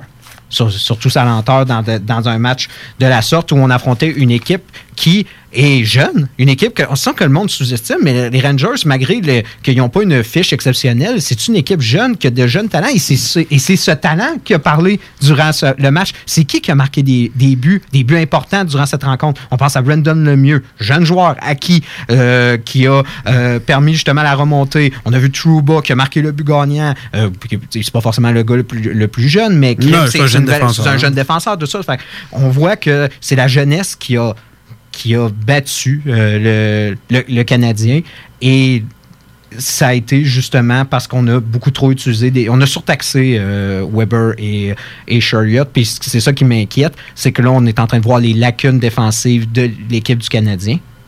Et en plus, on n'est pas aidé par, et on va se le dire, je crois que les médias n'ont jamais osé le mentionner, des insuccès de Carey Price. Ouais, moi, c'est ce qui m'a fait tomber de ma chaise. J'ai lu des articles, j'ai vu, euh, j'ai écouté des posts de télé. Jamais le nom de Kerry Price a été cité qu'une seule fois. Même pas, il a jamais été cité. On n'a jamais parlé de Price. Mm. Alors que c'est une. Hey, c'était un match désastreux pour Kerry hier. Je regardais les buts, c'était loin d'être trop, de, tous des beaux buts. Là. Non, effectivement. Puis euh, ce que je trouve le Le, le- le dernier but, là, euh, le- justement, le but de Chuba, il, il a raté à rondelle, le Price. Là. Moi, ce qui m'inquiète le plus, c'est justement dans les. Là, depuis le départ de Drouin, c'est quatre parties. Price en a, a gardé les buts durant trois rencontres. Mhm. Sa moyenne actuelle, depuis ces trois matchs, est de 4,40. Donc, un peu plus que 4 buts par rencontre. Moyenne d'efficacité de 864. C'est désastreux. Maintenant, les goals, c'est plus, oh, c'est plus du 900. de- Même 900, tu es un gardien très moyen. Voilà. oui, oui. Ouais, maintenant, oui. non, non, mais non. Les, Oh, les oh, bons gardiens font 930 maintenant. Ouais, 900, ouais. ouais, c'est 920 en montant qu'on veut. Et je me suis demandé, est-ce que il est plus sollicité qu'avant? Pas du tout. Il reçoit même beaucoup moins de tirs qu'il a l'habitude de recevoir. Donc, il n'est pas plus sollicité. Et là, je me dis, est-ce que c'est le type de lancer qu'on accorde? Mais en même temps, c'est, je trouve que je regardais les séquences des matchs et j'ai regardé tous les matchs canadiens. Non, c'est probablement les mêmes types de séquences, le même type de jeu qui est souvent laissé. On s'entend la défensive. On a- on- Il faut se le dire, on a quand même trois défenseurs très jeunes, inexpérimentés, qu'on utilise. Mété, Euh, Fleury et c'est qui le troisième? euh, ben, Koulak. Ah, Euh, Koula, ouais, ok, ok, ouais, un jeune. Jeune, ouais, c'est ça. Ben, qui Inexpérimenté. Inexpérimenté. de- J'étais là, c'est pour ça que quand t'as Jeune- dit jeune, euh, Koula, non, mais je comprends. Donc, je ouais, jeune et Inexpérimenté. C'est ça. Et on a de la difficulté à décider justement c'est quoi la dernière, on va dire, demi de notre, euh, de notre défensive. On sait que Weber, Petrie et euh, Chariot, c'est nos trois défenseurs justement d'expérience. Mhm. On sait qu'on peut compter sur eux dans telle et telle situation, mais on a beaucoup de difficulté à faire confiance justement aux autres défenseurs de la formation et de leur accorder plus de temps pour justement permettre à Weber de respirer un peu. Ok, ouais. C'est ça. Et c'est ça qui arrive, c'est que ce n'est pas des erreurs qui sont commises par ces jeunes-là, mais plus par justement les vétérans parce qu'ils voient beaucoup trop de temps de jeu. Je l'ai remarqué également sur euh, l'utilisation des joueurs défensifs. Euh, le trio de, de Hudon, par exemple. Hudon n'est pas, euh, pas un vétéran, mais d'une certaine manière, oui, ça fait quelques années qu'il est avec le Canadien, mais ses compagnons de trio le sont. Et les buts ont été principalement accordés sur la présence de ce trio-là. Parce qu'on n'ose pas utiliser les trios dans lesquels on fait confiance, comme par exemple Gallagher, Tatar et Dano, qui sont supposés d'être ton premier trio. Il n'est pas utilisé comme un premier trio. Depuis les trois dernières rencontres, depuis qu'on a perdu Drouin, on les utilise moins que 15 minutes par match. C'est pas normal. Si tu enlèves le temps que Dano il voit en, dé- en désavantage numérique parce qu'on l'utilise, on l'utilise à profusion, Gallagher, on l'utilise également en avantage numérique, tout ça, tu enlèves ce temps-là, le premier trio est presque pas sollicité. Alors que tu devrais te reposer sur le premier trio parce que justement, en ce moment, tu n'as pas de deuxième trio. En perdant Jo- Jonathan Drouin, tu perdais ton deuxième trio. Mais là, oui, je t'écoute, je t'écoute parler, puis en, dans ma tête, là, la conclusion que je fais de tout ça, puis ça revient un peu à ce qu'on parlait la semaine dernière. Encore une fois, Claude Julien a beaucoup à apprendre de l'insuccès du Canadien en ce moment. Oui. OK, c'est bon. C'est Parce ça, que moi, c'est la con... Comment tu m'expliques tout? Je dis, OK, ça, c'est une décision de coach. OK, euh, ça, c'est une autre décision de coach. Euh, OK, c'est encore... Là, euh, ça fait beaucoup que tu me dis que, et que Claude Julien aurait beaucoup, beaucoup à se reprocher des insuccès du Canadien. On sait, ils ont des blessés. Byron Drouin n'est pas là. Euh, mais toutes les équipes de la Ligue nationale doivent, tu sais, regarde, passant à l'Avalanche, au Pingouin, tout- presque toutes les, les équipes de la Ligue nationale ont des blessés dans les temps qui courent. Euh, donc, je pense que vraiment, euh, en partie, c'est la faute à Claude Julien. Une mauvaise utilisation de ses défenseurs, de ses trios et ne pas avoir confiance en ses défenseurs, un peu comme tu le dis. Oui, c'est ça. Puis quelque chose qui m'inquiète aussi, j'ai regardé les entrevues d'après-match de Claude Julien. Et que, une tendance que j'ai remarquée sur certains entraîneurs qui semblent avoir des difficultés euh, avec leur équipe en ce moment, ce n'est pas de viser l'équipe comme telle, mais parfois viser certains joueurs ou certaines séquences qui auraient mené à la défaite. Et par exemple, durant le match euh, contre les Rangers, il a visé Kopkaniemi, de, de- le but gagnant. Euh, de- qui on s'entend, c'était son- c'est vrai. Kok- Kotkaniemi est responsable de ce but, mais il a visé en particulier ce moment. Mais attention, ton équipe euh, a- s'est laissé faire, s'est laissé remonter et ils ont perdu. Donc, c'est pas cette séquence en particulier qui a mené à la défaite de ton équipe. Parce que si Kokanimi aurait fait un mauvais jeu, qui aurait accordé seulement un but, l'équipe l'aurait remporté. Non, non, non. Ça, je suis d'accord avec toi à 100 C'est- C'est c'est vraiment c'est une bonne façon de l'expliquer. Honnêtement, comme tu l'as dit, c'est super bien. T'as raison. si- le Canadien n'aurait jamais dû être dans cette position-là. Effectivement. Donc, c'est pas à cause de Kotkaniemi qu'ils ont perdu. Là. Non. Du tout. C'est à cause du Canadien. Quand on commence, c'est ça, à jeter des joueurs en particulier en dessous du train, c'est là que je commence à, me poser des questions. Ben, je je suis d'accord avec toi. Puis, Claude Julien, quand tu écoutes son, euh, ses entrevues d'après-match qu'il a faites, il a l'air pas l'air à, à prendre beaucoup du blâme de Non. ça. Là. Pas du tout même. Euh, tu l'entends carrément dire euh, j'ai essayé de faire passer un message entre la 2 et la 3, puis le message n'a pas passé. Ça, ça- ça, c'est encore très révélateur. C'est c'est très, ça? très révélateur. Là. Fait que euh, Claude Julien est-il en train de tranquillement perdre son vestiaire? On sait que le dernier homme qui l'a perdu, c'est Mike Babcock, puis aujourd'hui, il n'y a plus de travail. Euh, J'aurais de la misère à voir. Je pense pas que Claude Julien son, il est sur un hot seat. On est loin d'être rendu là.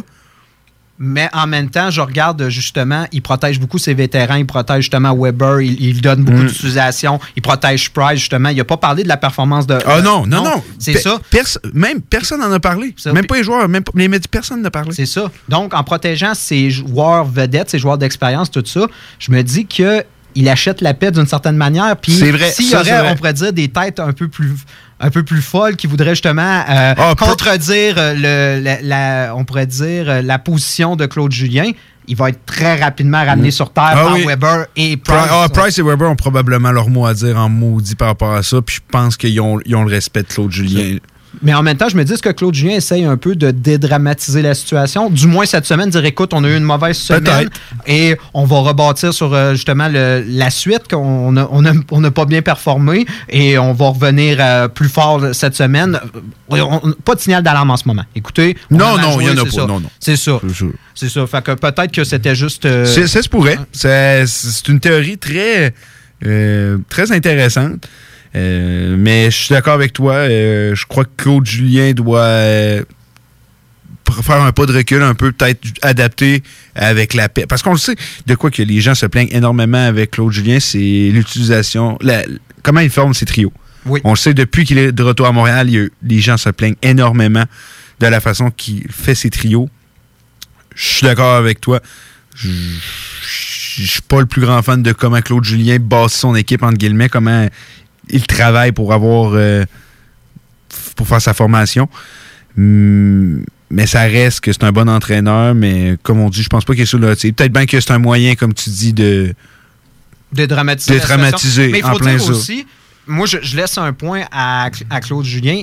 Ils n'ont pas eu une semaine facile, puis l'autre semaine précédente non plus. Quand ils ont eu leurs deux matchs, ils ont affronté Washington. Il y a eu, justement, ils ont eu des blessés. Ils ont eu des blessés. Ils ont eu des blessés, mais aussi, je veux dire, ça a été très difficile de jouer deux matchs en deux soirs. Ensuite, rejouer deux matchs en deux soirs, ça n'a pas été facile pour le Canadien. En plus, avec les voyagements, on jouait des matchs à domicile, des matchs à l'étranger. Là, on retombe justement samedi à- à- à- contre les Rangers, mais là, on va retrouver un calendrier beaucoup plus favorable.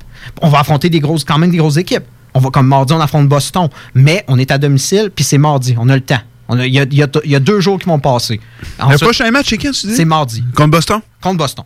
Donc, euh, ça, on, a- on- on a du temps, justement, pour laisser En plus, les Browns recommencent à jouer. Mais des matchs canadiens-Browns, ça fait toujours des bons matchs. C'est ça. Donc, ça serait une bonne situation pour justement revigorer Ouais. le Canadien. Ensuite, on rejoue jeudi contre New Jersey à domicile. Là, on va pas se faire jouer la deux, deux fois la, Ouais. la même, on va- le même tour. Je pense que là, le Canadien va être beaucoup plus préparé, va prendre New Jersey beaucoup plus au sérieux. Donc, euh, moi, je crois que c'est- plus cette prochaine semaine. Quand on va se retrouver dimanche prochain, si on est dans la même situation, là, on, on va pouvoir renvoyer des signaux. Ouais. Mais pour l'instant, je, je crois que...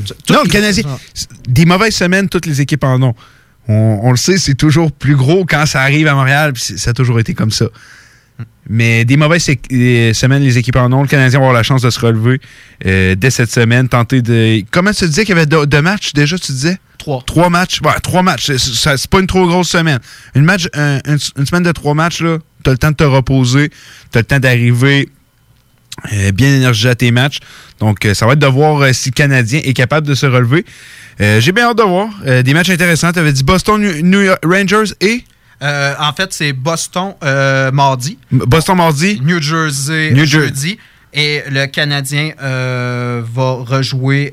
je crois pas que c'est samedi. Ah non, c'est vrai. On- on- ils vont ils vont rejouer samedi contre Philadelphie. Ah, c'est contre ça. Philadelphie. Non, c'est ça. C'est un beau. Non, c'est ça. C'est un beau calendrier. La Ouais, semaine ouais, prochaine. ben, t'as t'as la chance de te reprendre contre les. Euh, contre les Devils. Euh, C'est un match plus qu'accessible. On s'entend, les Devils, euh, ça ne fait pas grand-chose dans les temps qui courent. Victoire hier de 5 à 1, mais c'était contre Détroit, qui encore une autre pire équipe. Là. Euh, mais faut voir. non, non, j'ai bien hâte de voir le Canadien faire cette semaine. On sait que Byron et, Drouin ne seront pas de retour avant un, un long moment. Donc, voir que Claude euh, fasse un peu. Moi, j'aimerais ça revoir. euh, je pense que Rand Paling aurait. On aurait. Tout, ça serait une bonne occasion d'y re- peut-être donner une chance, malgré que Hudon n'a pas mal fait depuis qu'il est là. Non, mais. C'est un joueur plus donc, expérience. Moi, j'ai trouvé que, en tout cas, à au dernier match, on comprenait pourquoi ce gars-là n'est pas dans la formation du Ouais, oui, oui, oui, oui, oui, oui. Non, non, ça, je sais. Ah non, ça, inquiète-toi pas. Euh, tu- c'est la lâche qu'il est rendu en plus aussi, Udon, là, c'est, il est un peu tard pour euh, se trouver un poste dans la Ligue nationale. Mais moi, je trouve que ce serait une bonne occasion pour te redonner à Pelling. Puis s'il fait pas l'affaire, tu le remets à HL, mais c'est une, moi, je pense que ce serait une bonne opportun- opportunité de donner une dernière chance. euh, ben, une dernière chance. Une Non, dernière chance. Une dernière chance. Une autre chance. euh, Il y a 20 ans. il y a- non, ah, ben, après ça, c'est fini. là. Non, après ça. Il est fini. Et que, en tout cas, euh, on va aller prendre une pause, mais hey, Lundvix, après 11 ans de temps à dire qu'on va se venger du Canadien, puis donné, ça a fini à marcher après 11 ans. Et que, euh, on lui doit la victoire à lui pour hier. Restez avec nous. Euh, Il y a des sondages qui se sont faits à travers la Ligue nationale. Vraiment des, des trucs vraiment intéressants, puis super le fun à avoir. Hockey Night in Levy. Hockey Night in Levy. Ben oui, ça c'est des opinions, du sport, puis ben du fun. Hockey Night in Levy. Sur les ondes de CJMD 96.9. CJMD 96.9. Pour écouter un bon film, rien n'équivaut au cinéma Lido et des chutes, propriété de Sylvain Gilbert, un gars de la région qui redonne énormément à sa communauté. On ne recule devant rien pour vous donner la meilleure expérience possible. Pourquoi aller se corder comme des sardines ailleurs? Il y a des gens de Québec qui traversent juste pour ça. Le cinéma Lido et des chutes, c'est là qu'on se fait notre cinéma, pas ailleurs. Visitez le ciné-détente pour les horaires, les spéciaux, les offres corporatives et bien plus. Cinéma Lido et des chutes, le cinéma à son meilleur. Que ce soit pour une soirée corporative, une graduation ou un mariage, faites appel aux productions Dominique Perrault. Avec plus de 20 ans d'expérience, Dominique Perrault et son équipe de DJ et d'animateurs qualifiés sauront satisfaire toutes vos demandes. Avec un équipement professionnel à la fine pointe de la technologie, les productions Dominique Perrault dépasseront vos attentes. Un gros party à prévoir? N'attendez plus. Communiquez dès maintenant avec les meilleurs de l'industrie au 581-991-1975. Productiondp.ca. Vous le savez, j'adore manger. Quand j'ai le goût de me faire plaisir, je yuzu. Pour le lunch, quand je sors avec les filles et même le week-end. Du yuzu, c'est du yuzu et c'est toujours bon. Ça fait que je yuzu quand ça me plaît. En plus, le nouveau menu d'automne Yuzu Sushi est arrivé. Sushi, poké, bol tartare, hum, tout est bon. C'est décidé. Ce midi, je yuzu. Et vous? Yuzu Sushi, c'est toujours bon. Bar spectacle Quartier de Lune, c'est la place à Québec pour du fun assuré. Karaoke les mercredis et dimanches. Les jeudis Ladies Night avec promo folle toute la soirée. Les week-ends, nos DJ enflamment la piste de danse et on vous présente les meilleurs spectacles au deuxième étage. Pour vous partir de tout genre, le Quartier de Lune est un incontournable au 1096 3e avenue Limoilou au 88 523 4011. Suivez-nous sur Facebook pour les détails, promos et concours.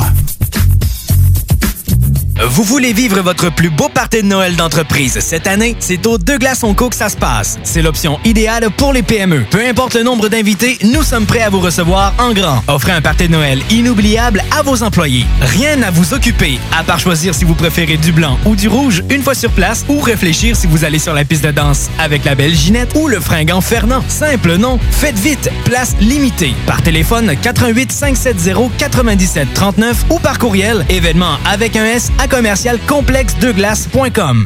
Bonjour, c'est Carole Guilbeault de chez Honda Charlebourg. Avec l'arrivée de l'hiver, venez nous voir et emballez-vous pour un puissant, spacieux et sécuritaire Honda Pilot. Obtenez 4000 de rabais sur tous les pilotes 2020 et sur les 2019 en liquidation aussi. Un vrai bon service, ça existe. Honda Charlebourg, autoroute capitale, sortie première avenue. Tonton Café Restaurant. C'est au cœur de Limoilou, tout près du Cégep, au 1098 8e avenue, au coin de la 11e rue. Le griot de la maison en a fait sa réputation, si bien qu'aujourd'hui, au Café Resto chez Tonton, le menu explose de mets et produits à découvrir. Entre autres, les ribs et le tomahawk de porc issus de l'élevage de la ferme Turlot à Saint-Gervais dans Bellechasse. Tonton Café Restaurant sur Facebook. Réserve dès maintenant avec le chef Jim au 88 454 0993. Quand l'hiver arrive, on devient tous plus sensibles au charme de l'intérieur de nos maisons. Pour maximiser vos instants de bonheur dans votre logis durant cette rude période, faites confiance à Drolet Garneau Construction pour vos projets de rénovation intérieure. Avec son équipe de passionnés, Drolet Garneau Construction sera vous accompagner en toute transparence pour vous aider à traverser les longs mois d'hivernaux. Contactez-nous au 581-745-2223 ou sur dg-construction.ca et passez un bel hiver.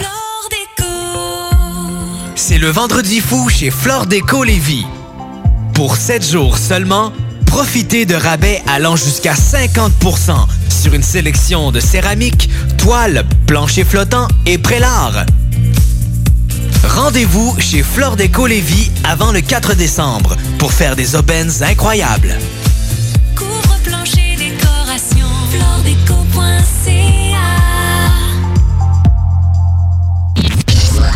Comme ça, il y en a qui pensent que je connais pas ça, radio. Hey, on est dans Ligue nationale ici. S'il y a une game que vous pouvez pas vous permettre de perdre, c'est celle d'asseoir. Vous êtes aussi bien d'être prêtes. Parce que les autres, l'autre bord, sont prêtes. Ils ont plus de petites antennes dans leur équipe, eux autres. La radio de Lévis 96 96 9 Funky.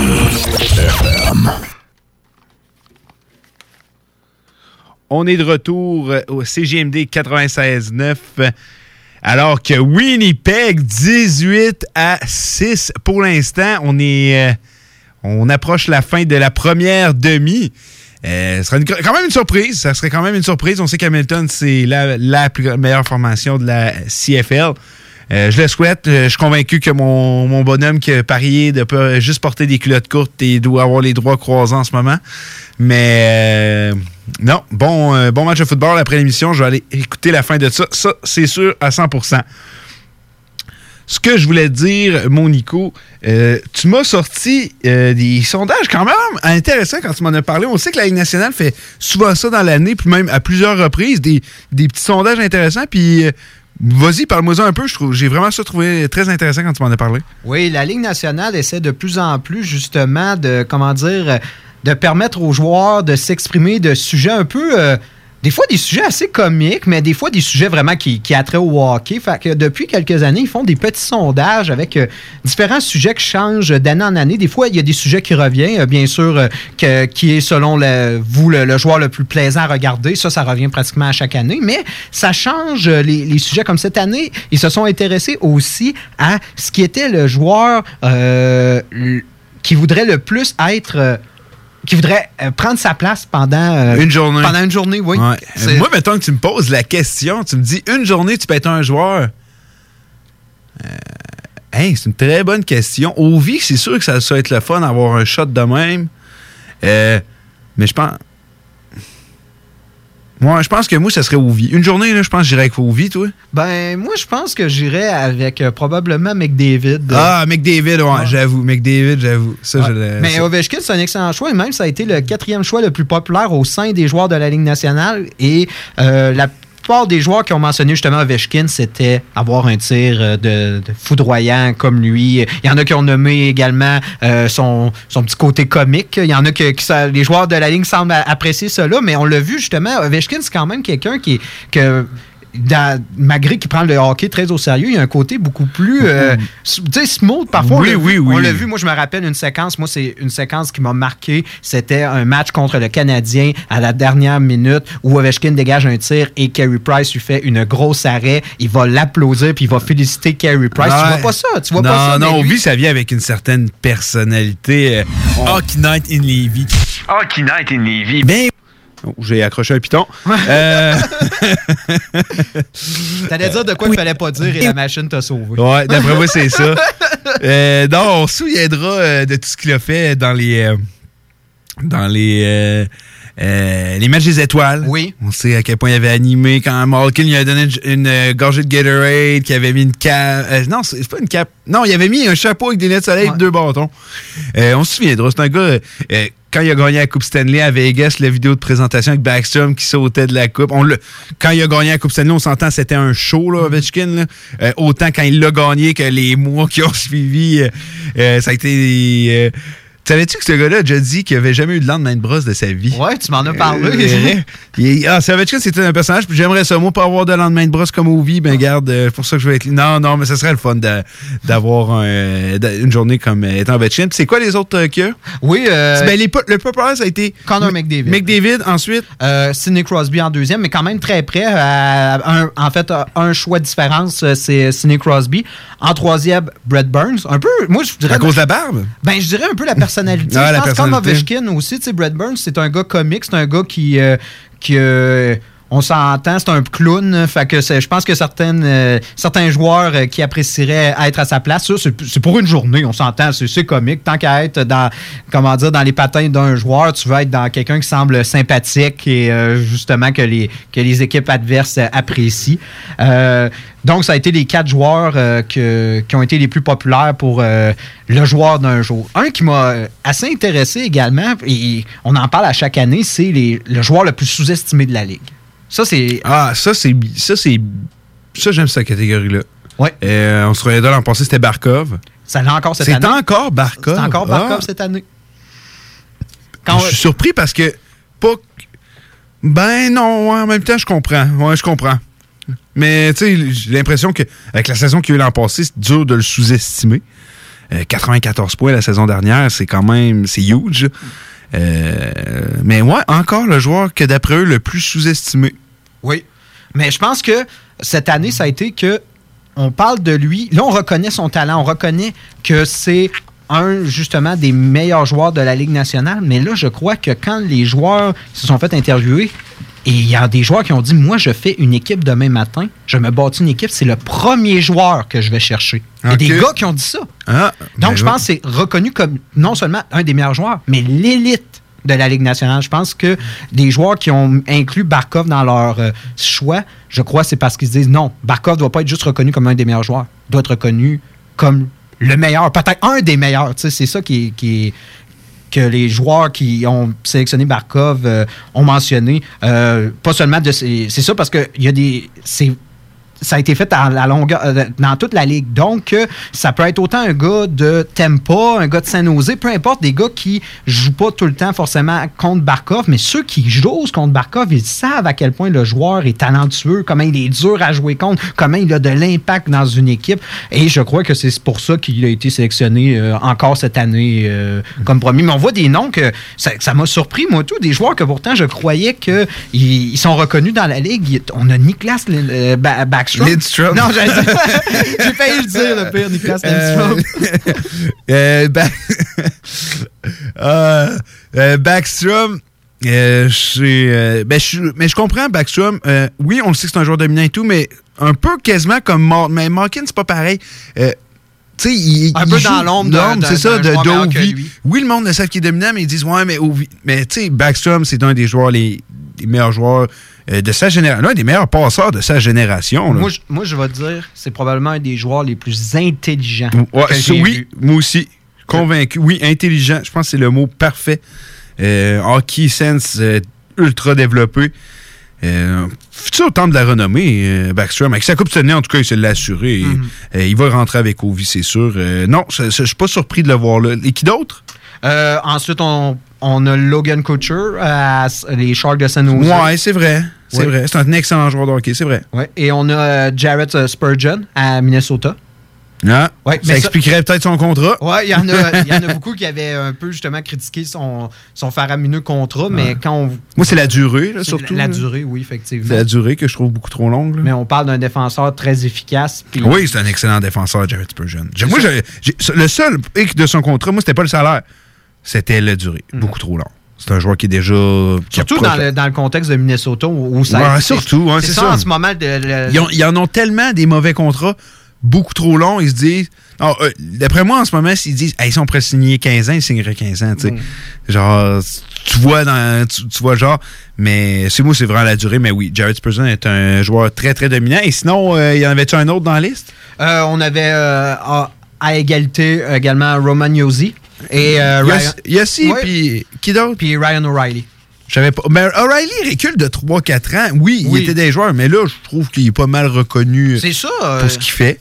Je pense que peut-être que les joueurs, comme je te parlais avec Barkov, c'est qu'ils sont pas reconnus comme étant l'élite de la Ligue Ouais. Le monde savent que c'est des bons joueurs, mais ils ne l'incluent pas forcément dans l'élite. Mais on parlait justement de Ryan O'Reilly. On parlait que ça va être ne- le prochain euh, euh, Patrice Bergeron pour Team Canada, par exemple. Quand il y a des tournois internationaux, on sait que Ryan O'Reilly, si on a à prendre un centre aussi bon des deux sens et qui peut justement produire sur un premier trio également, il n'y en a pas un million. Tu as Patrice Bergeron et tu as lui. Ouais.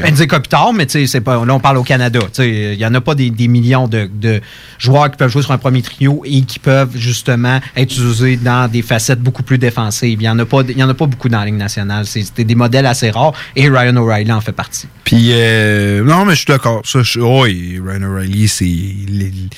En termes de joueur euh, two-way player, là, euh, il est dans la même classe que les Bergerons et tout. Là. Après moi, c'est pas son dernier Selkie qui a gagné l'an passé. Mhm. Puis on s'entend à la passe. T'en souviens-tu à la table de trophée? Euh, avec son Conn Smythe, son, euh, la Coupe Stanley, le Selkie. Il devait être heureux, Ryan O'Reilly. Ah euh. oui. Même s'il manquait une coupe dedans, là, il devait être heureux pareil, Ryan. Lui qui a eu une assez longue euh, traversée du désert à Buffalo. Il a ah, même remis Col- en question son amour pour son sport. C'est vrai, c'est vrai. Il était dit qu'il était, il savait même plus s'il avait envie de jouer au hockey maintenant. Finalement, il s'en va à Saint-Louis, gagne la Coupe Stanley. Une belle histoire, euh, Ryan O'Reilly. Euh, ton, y avait-tu d'autres sondages? Oui, euh, un que j'ai trouvé euh, assez intéressant. euh, ils leur ont demandé c'est quoi la meilleure chanson pour souligner un but? C'est vrai, j'ai trouvé ça comique, j'ai trouvé ça Ah, sympathique. dans le fond, les, la chanson après le goal? Ouais, ouais, c'est ouais. ça, la, la célébration d'après-but. C'est qui qui est premier? c'est Chicago, puis de loin. Vraiment, de- on parle de pratiquement une quinzaine de votes de différence avec son On- plus proche. je vais aller nous la sortir. ah oui, euh, c'est. Moi, pour euh, étant euh, un amateur justement du Canadien et tu, un peu tu dans cette situation, tu te mets à haïr les équipes qui sont du Original Six parce que tu sais c'est Ouais, oui, c'est ça, c'est ça. Et je me rappelle à Chicago à chaque fois qu'il y a des matchs du Canadien à Chicago, entendre cette euh, cette sirène qui pourtant tu sais euh, qui souligne que mon équipe vient de d'accorder un but, mais pourtant on va se le dire, elle est bonne. On a pratiquement envie de, de l'entendre. On peut l'entendre.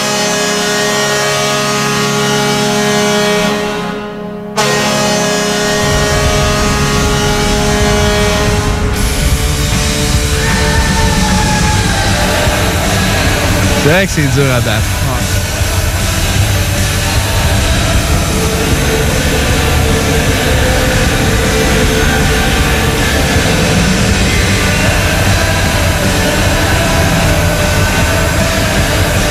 C'est vrai que c'est vrai que c'est dur à battre. Ça, je, te, euh, je te le confirme. C'est vrai. C'est ça donne envie d'y aller avec la grosse célébration de la mort en plus quand il y a ça.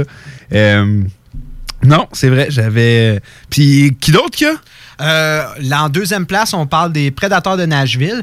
Mais, Ah. mais les joueurs n'ont pas forcément mentionné La chanson, mais- la chanson, mais plutôt la célébration après quand les, quand les fans disent, euh, le nomment le It's all gardien. your fault. It's Ouais. all Là, je peux pas dire le reste à la radio, là, mais euh, ouais, on connaîtra tout.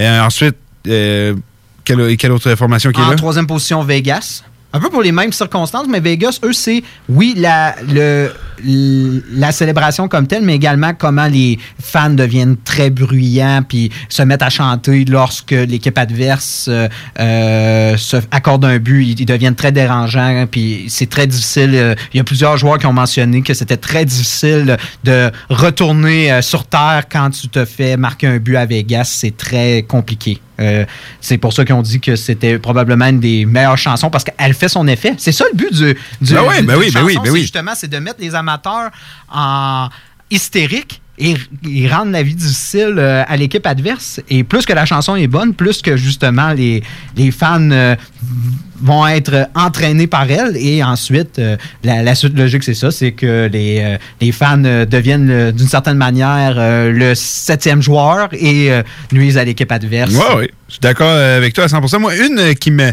qui me plaît énormément, moi, c'est celle-là. Je vais te la montrer. J'espère pouvoir la deviner.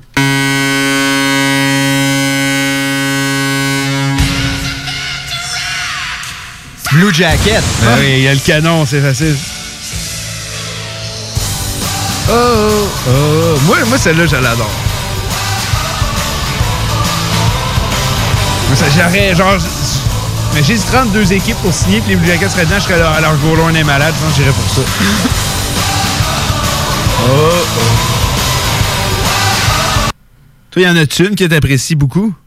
Euh, moi, personnellement, une classique, mais qui me qui m'a à chaque coup, puis qui était également très populaire euh, parmi les choix de la Ligue nationale, c'était celle des Rangers de New York. Rangers? Je crois même que quand on a euh, fait justement la, le jingle d'introduction, Ouais, ben, c'est c'est justement celle des, des Rangers. On avait hésité entre celle-là et Edmonton, puis finalement, on trouvait que...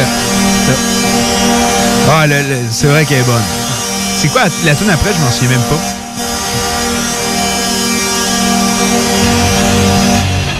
Ah oui.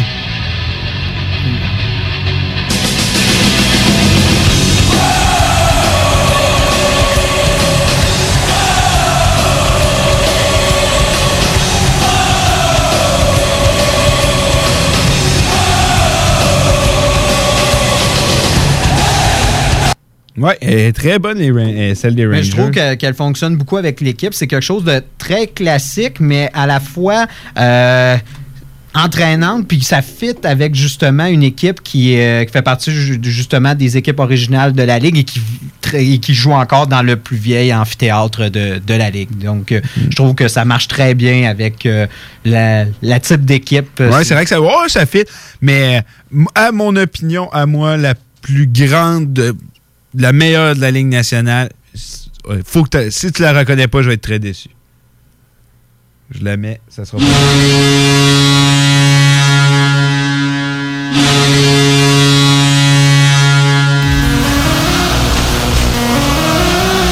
Moi, je trouve que c'est la meilleure. C'est Winnipeg? Non. Non?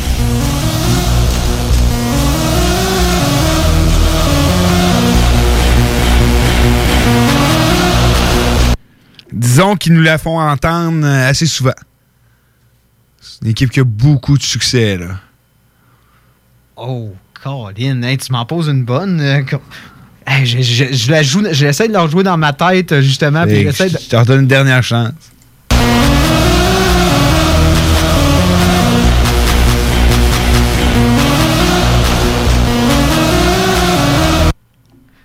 Est-ce que c'est Colorado? Non, non, c'est les Bruins de Boston. Oh! Depuis plusieurs euh, années maintenant, euh, qui ont euh, celle-là. Moi, j'ai, moi, toujours trouvé que c'était la meilleure. Moi, je me suis toujours dit que c'était la meilleure. Canadien aussi, il n'aurait jamais dû. à- Moi, il n'aurait jamais dû à changer. Ouais, mais ils l'ont changé. Tu, tu te rappelles un peu de la, de la circonstance? Non, je m'en souviens plus. On avait justement. un, on va dire un contrat, ben plutôt un stand publicitaire avec les conduire sans alcool, tout ça. Et c'est qui qui avait qui chantait sur cette chanson-là? On avait, on avait le Colocas. Le Colocas, ouais. Et un des membres a été pris à- avec alcool au volant. Donc, euh, ça, c'était un peu contradictoire d'avoir justement de sensibiliser les gens à une conduite en toute sécurité, alors qu'un des artistes qui participent à cette chanson est un contrevenant. C'est, sûr que ça, ça paraît mal, mais check. euh, juste pour notre plaisir, on va l'écouter. J'ai- j'aimais ça quand le Canadien scorait juste pour ça. J'étais là, elle tellement, là.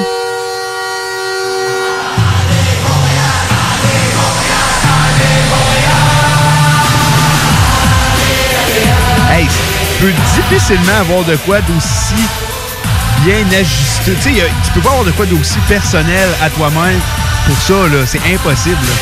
Ça fitait tellement, là. Sérieux. euh. C'est dur à battre, là. Je me rappelle de mes... euh, mes euh, soirées au Centre Bell, puis quand ça, ça partait... l'énergie qui pouvait s'en découler euh, grâce à la chanson en particulier. C'était juste incroyable. Euh, y avait-tu une autre une autre affaire dans, ton sondage ou ça faisait pas le tour? Ben, une autre qui, m'avait intéressé, c'est justement, ils ont fait, il faut dire, ce sondage-là, durant la, ils font ça durant la saison morte. C'est souvent la meilleure période euh, pour faire ce type euh, de sondage. Et ils ont demandé justement quelle équipe allait remporter la Coupe Stanley en 2020. Et à cette période-là, c'était le Lightning de Tampa Bay. C'était le Lightning de Tampa. Et de loin. Vraiment, de, de- on- en deuxième place, c'était Blues de Saint-Louis. C'est logique dans le contexte qu'ils venaient de remporter la Coupe Stanley, mais le Lightning, loin devant. Très loin euh, devant. Qui d'autre, mettons, vu que tu me dis que c'est fait en début d'année, ça va être intéressant de voir euh, qu'est-ce que les gens ont répondu. Oui, en troisième place, on parle des Stars de Dallas. En quatrième, les Sharks de San Jose. Ensuite, les Bruins de Boston. Et finalement, l'Avalanche du Colorado. Ah, bon, mais c'est le fun de voir que les autres équipes pouvaient déjà voir. euh, je pense qu'il faut être fou. Les joueurs de hockey connaissent le hockey, là, on se le Ouais. cachera pas. Euh, Il faut être fou pour pas le voir. Euh, c'est pas mal ce qui va faire le tour pour l'émission aujourd'hui. Euh, Peux-tu me rappeler les matchs du Canadien cette semaine, Nick? Oui, le Canadien joue mardi contre Boston. Le Canadien va être à domicile toute la semaine. Mardi, euh, ça va être contre Boston. Jeudi contre New Jersey et samedi contre Philadelphie. Parfait. Puis, euh, comme je vous rappelle, j'avais parlé la semaine passée, euh, Oilers, Avalanche, euh, Rantanen, va peut-être que Rantanen pourrait être de retour pour euh, le match. Euh, si vous voulez avoir un match avec, euh, vous n'allez pas être déçu du... du, parce qu'à chaque fois que je veux dire des mots, j'ai soufflé. Ben, du spectacle. En ah, il venait d'en revenir dans ma tête quand je te disais ça. si vous n'avez pas être déçu du spectacle, je vous promets que ça, ça devrait être un très bon match. Sinon, il y a la Coupe Grey qui est en train de se faire. On va aller voir, euh, on va aller finir euh, ça, voir si Winnipeg peut sortir de sa torpeur de 29 ans quand même. Oui, il y a un autre spectacle qu'on vous dit de rester en onde pour euh, le show qui donne show, euh, qui va être à la suite de nous dans quelques minutes. Donc, demeurez en onde euh, pour le show très, très populaire de sexualité. On vous invite pour les prochaines minutes. Ça ça s'en vient. Bon, ben parfait. Donc, je vous souhaite une bonne semaine. Merci, Nick. Encore une fois, c'était Nicolas Gagnon et Dale Gagnon, les Hockey Brothers, qui vous ont fait, euh, qui étaient avec vous pour les deux dernières heures pour Hockey Night in Levy. Bonne semaine. Le yoga à Lévis, c'est Yin Yang Yoga. Vous songez au yoga? Vibrez avec les gens inspirants de Yin Yang Yoga à Lévis Centre-Ville. Que ce soit pour le côté yin, douceur, méditation, respiration, ou encore pour le côté yang, intensité, mouvement. Le yoga à Lévis, c'est le Yin Yang Yoga. Yin Yang.yoga sur Google. La boutique Gold Disciple du 65 rue Saint-Jean est fière commanditaire de l'émission Rap Québec, présentée du lundi au vendredi à CJMD. Gold Disciple, des vêtements sport et urbains. www.golddisciple.com Profitez de 25% de rabais pour chaque nouveau client. Gold Disciple, 65 rue Saint-Jean à Québec.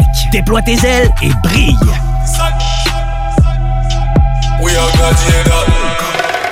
Vous le savez, j'adore manger. Quand j'ai le goût de me faire plaisir, je yuzu. Pour le lunch, quand je sors avec les filles et même le week-end. Du yuzu, c'est du yuzu et c'est toujours bon. Ça fait que je yuzu quand ça me plaît. En plus, le nouveau menu d'automne Yuzu Sushi est arrivé. Sushi, poké, bol tartare, hum, tout est bon. C'est décidé. Ce soir, je yuzu. Et vous? Yuzu Sushi, c'est toujours bon. Fromagerie Victoria. Fromage en grains, frites A1, poutine parfaite, les meilleurs déjeuners en ville, la crème glacée, menu midi pour les pressés qui veulent pas sacrifier la qualité. Fromagerie Victoria. 164 Président Kennedy. Hum, hum, hum. Vous voulez vivre votre plus beau party de Noël d'entreprise cette année? C'est au Deux Glaçons Co que ça se passe. C'est l'option idéale pour les PME. Peu importe le nombre d'invités, nous sommes prêts à vous recevoir en grand. Offrez un party de Noël inoubliable à vos employés. Rien à vous occuper, à part choisir si vous préférez du blanc ou du rouge une fois sur place ou réfléchir si vous allez sur la piste de danse avec la belle Ginette ou le fringant Fernand. Simple, non? Faites vite, place limitée. Par téléphone 88 570 97 39 ou par courriel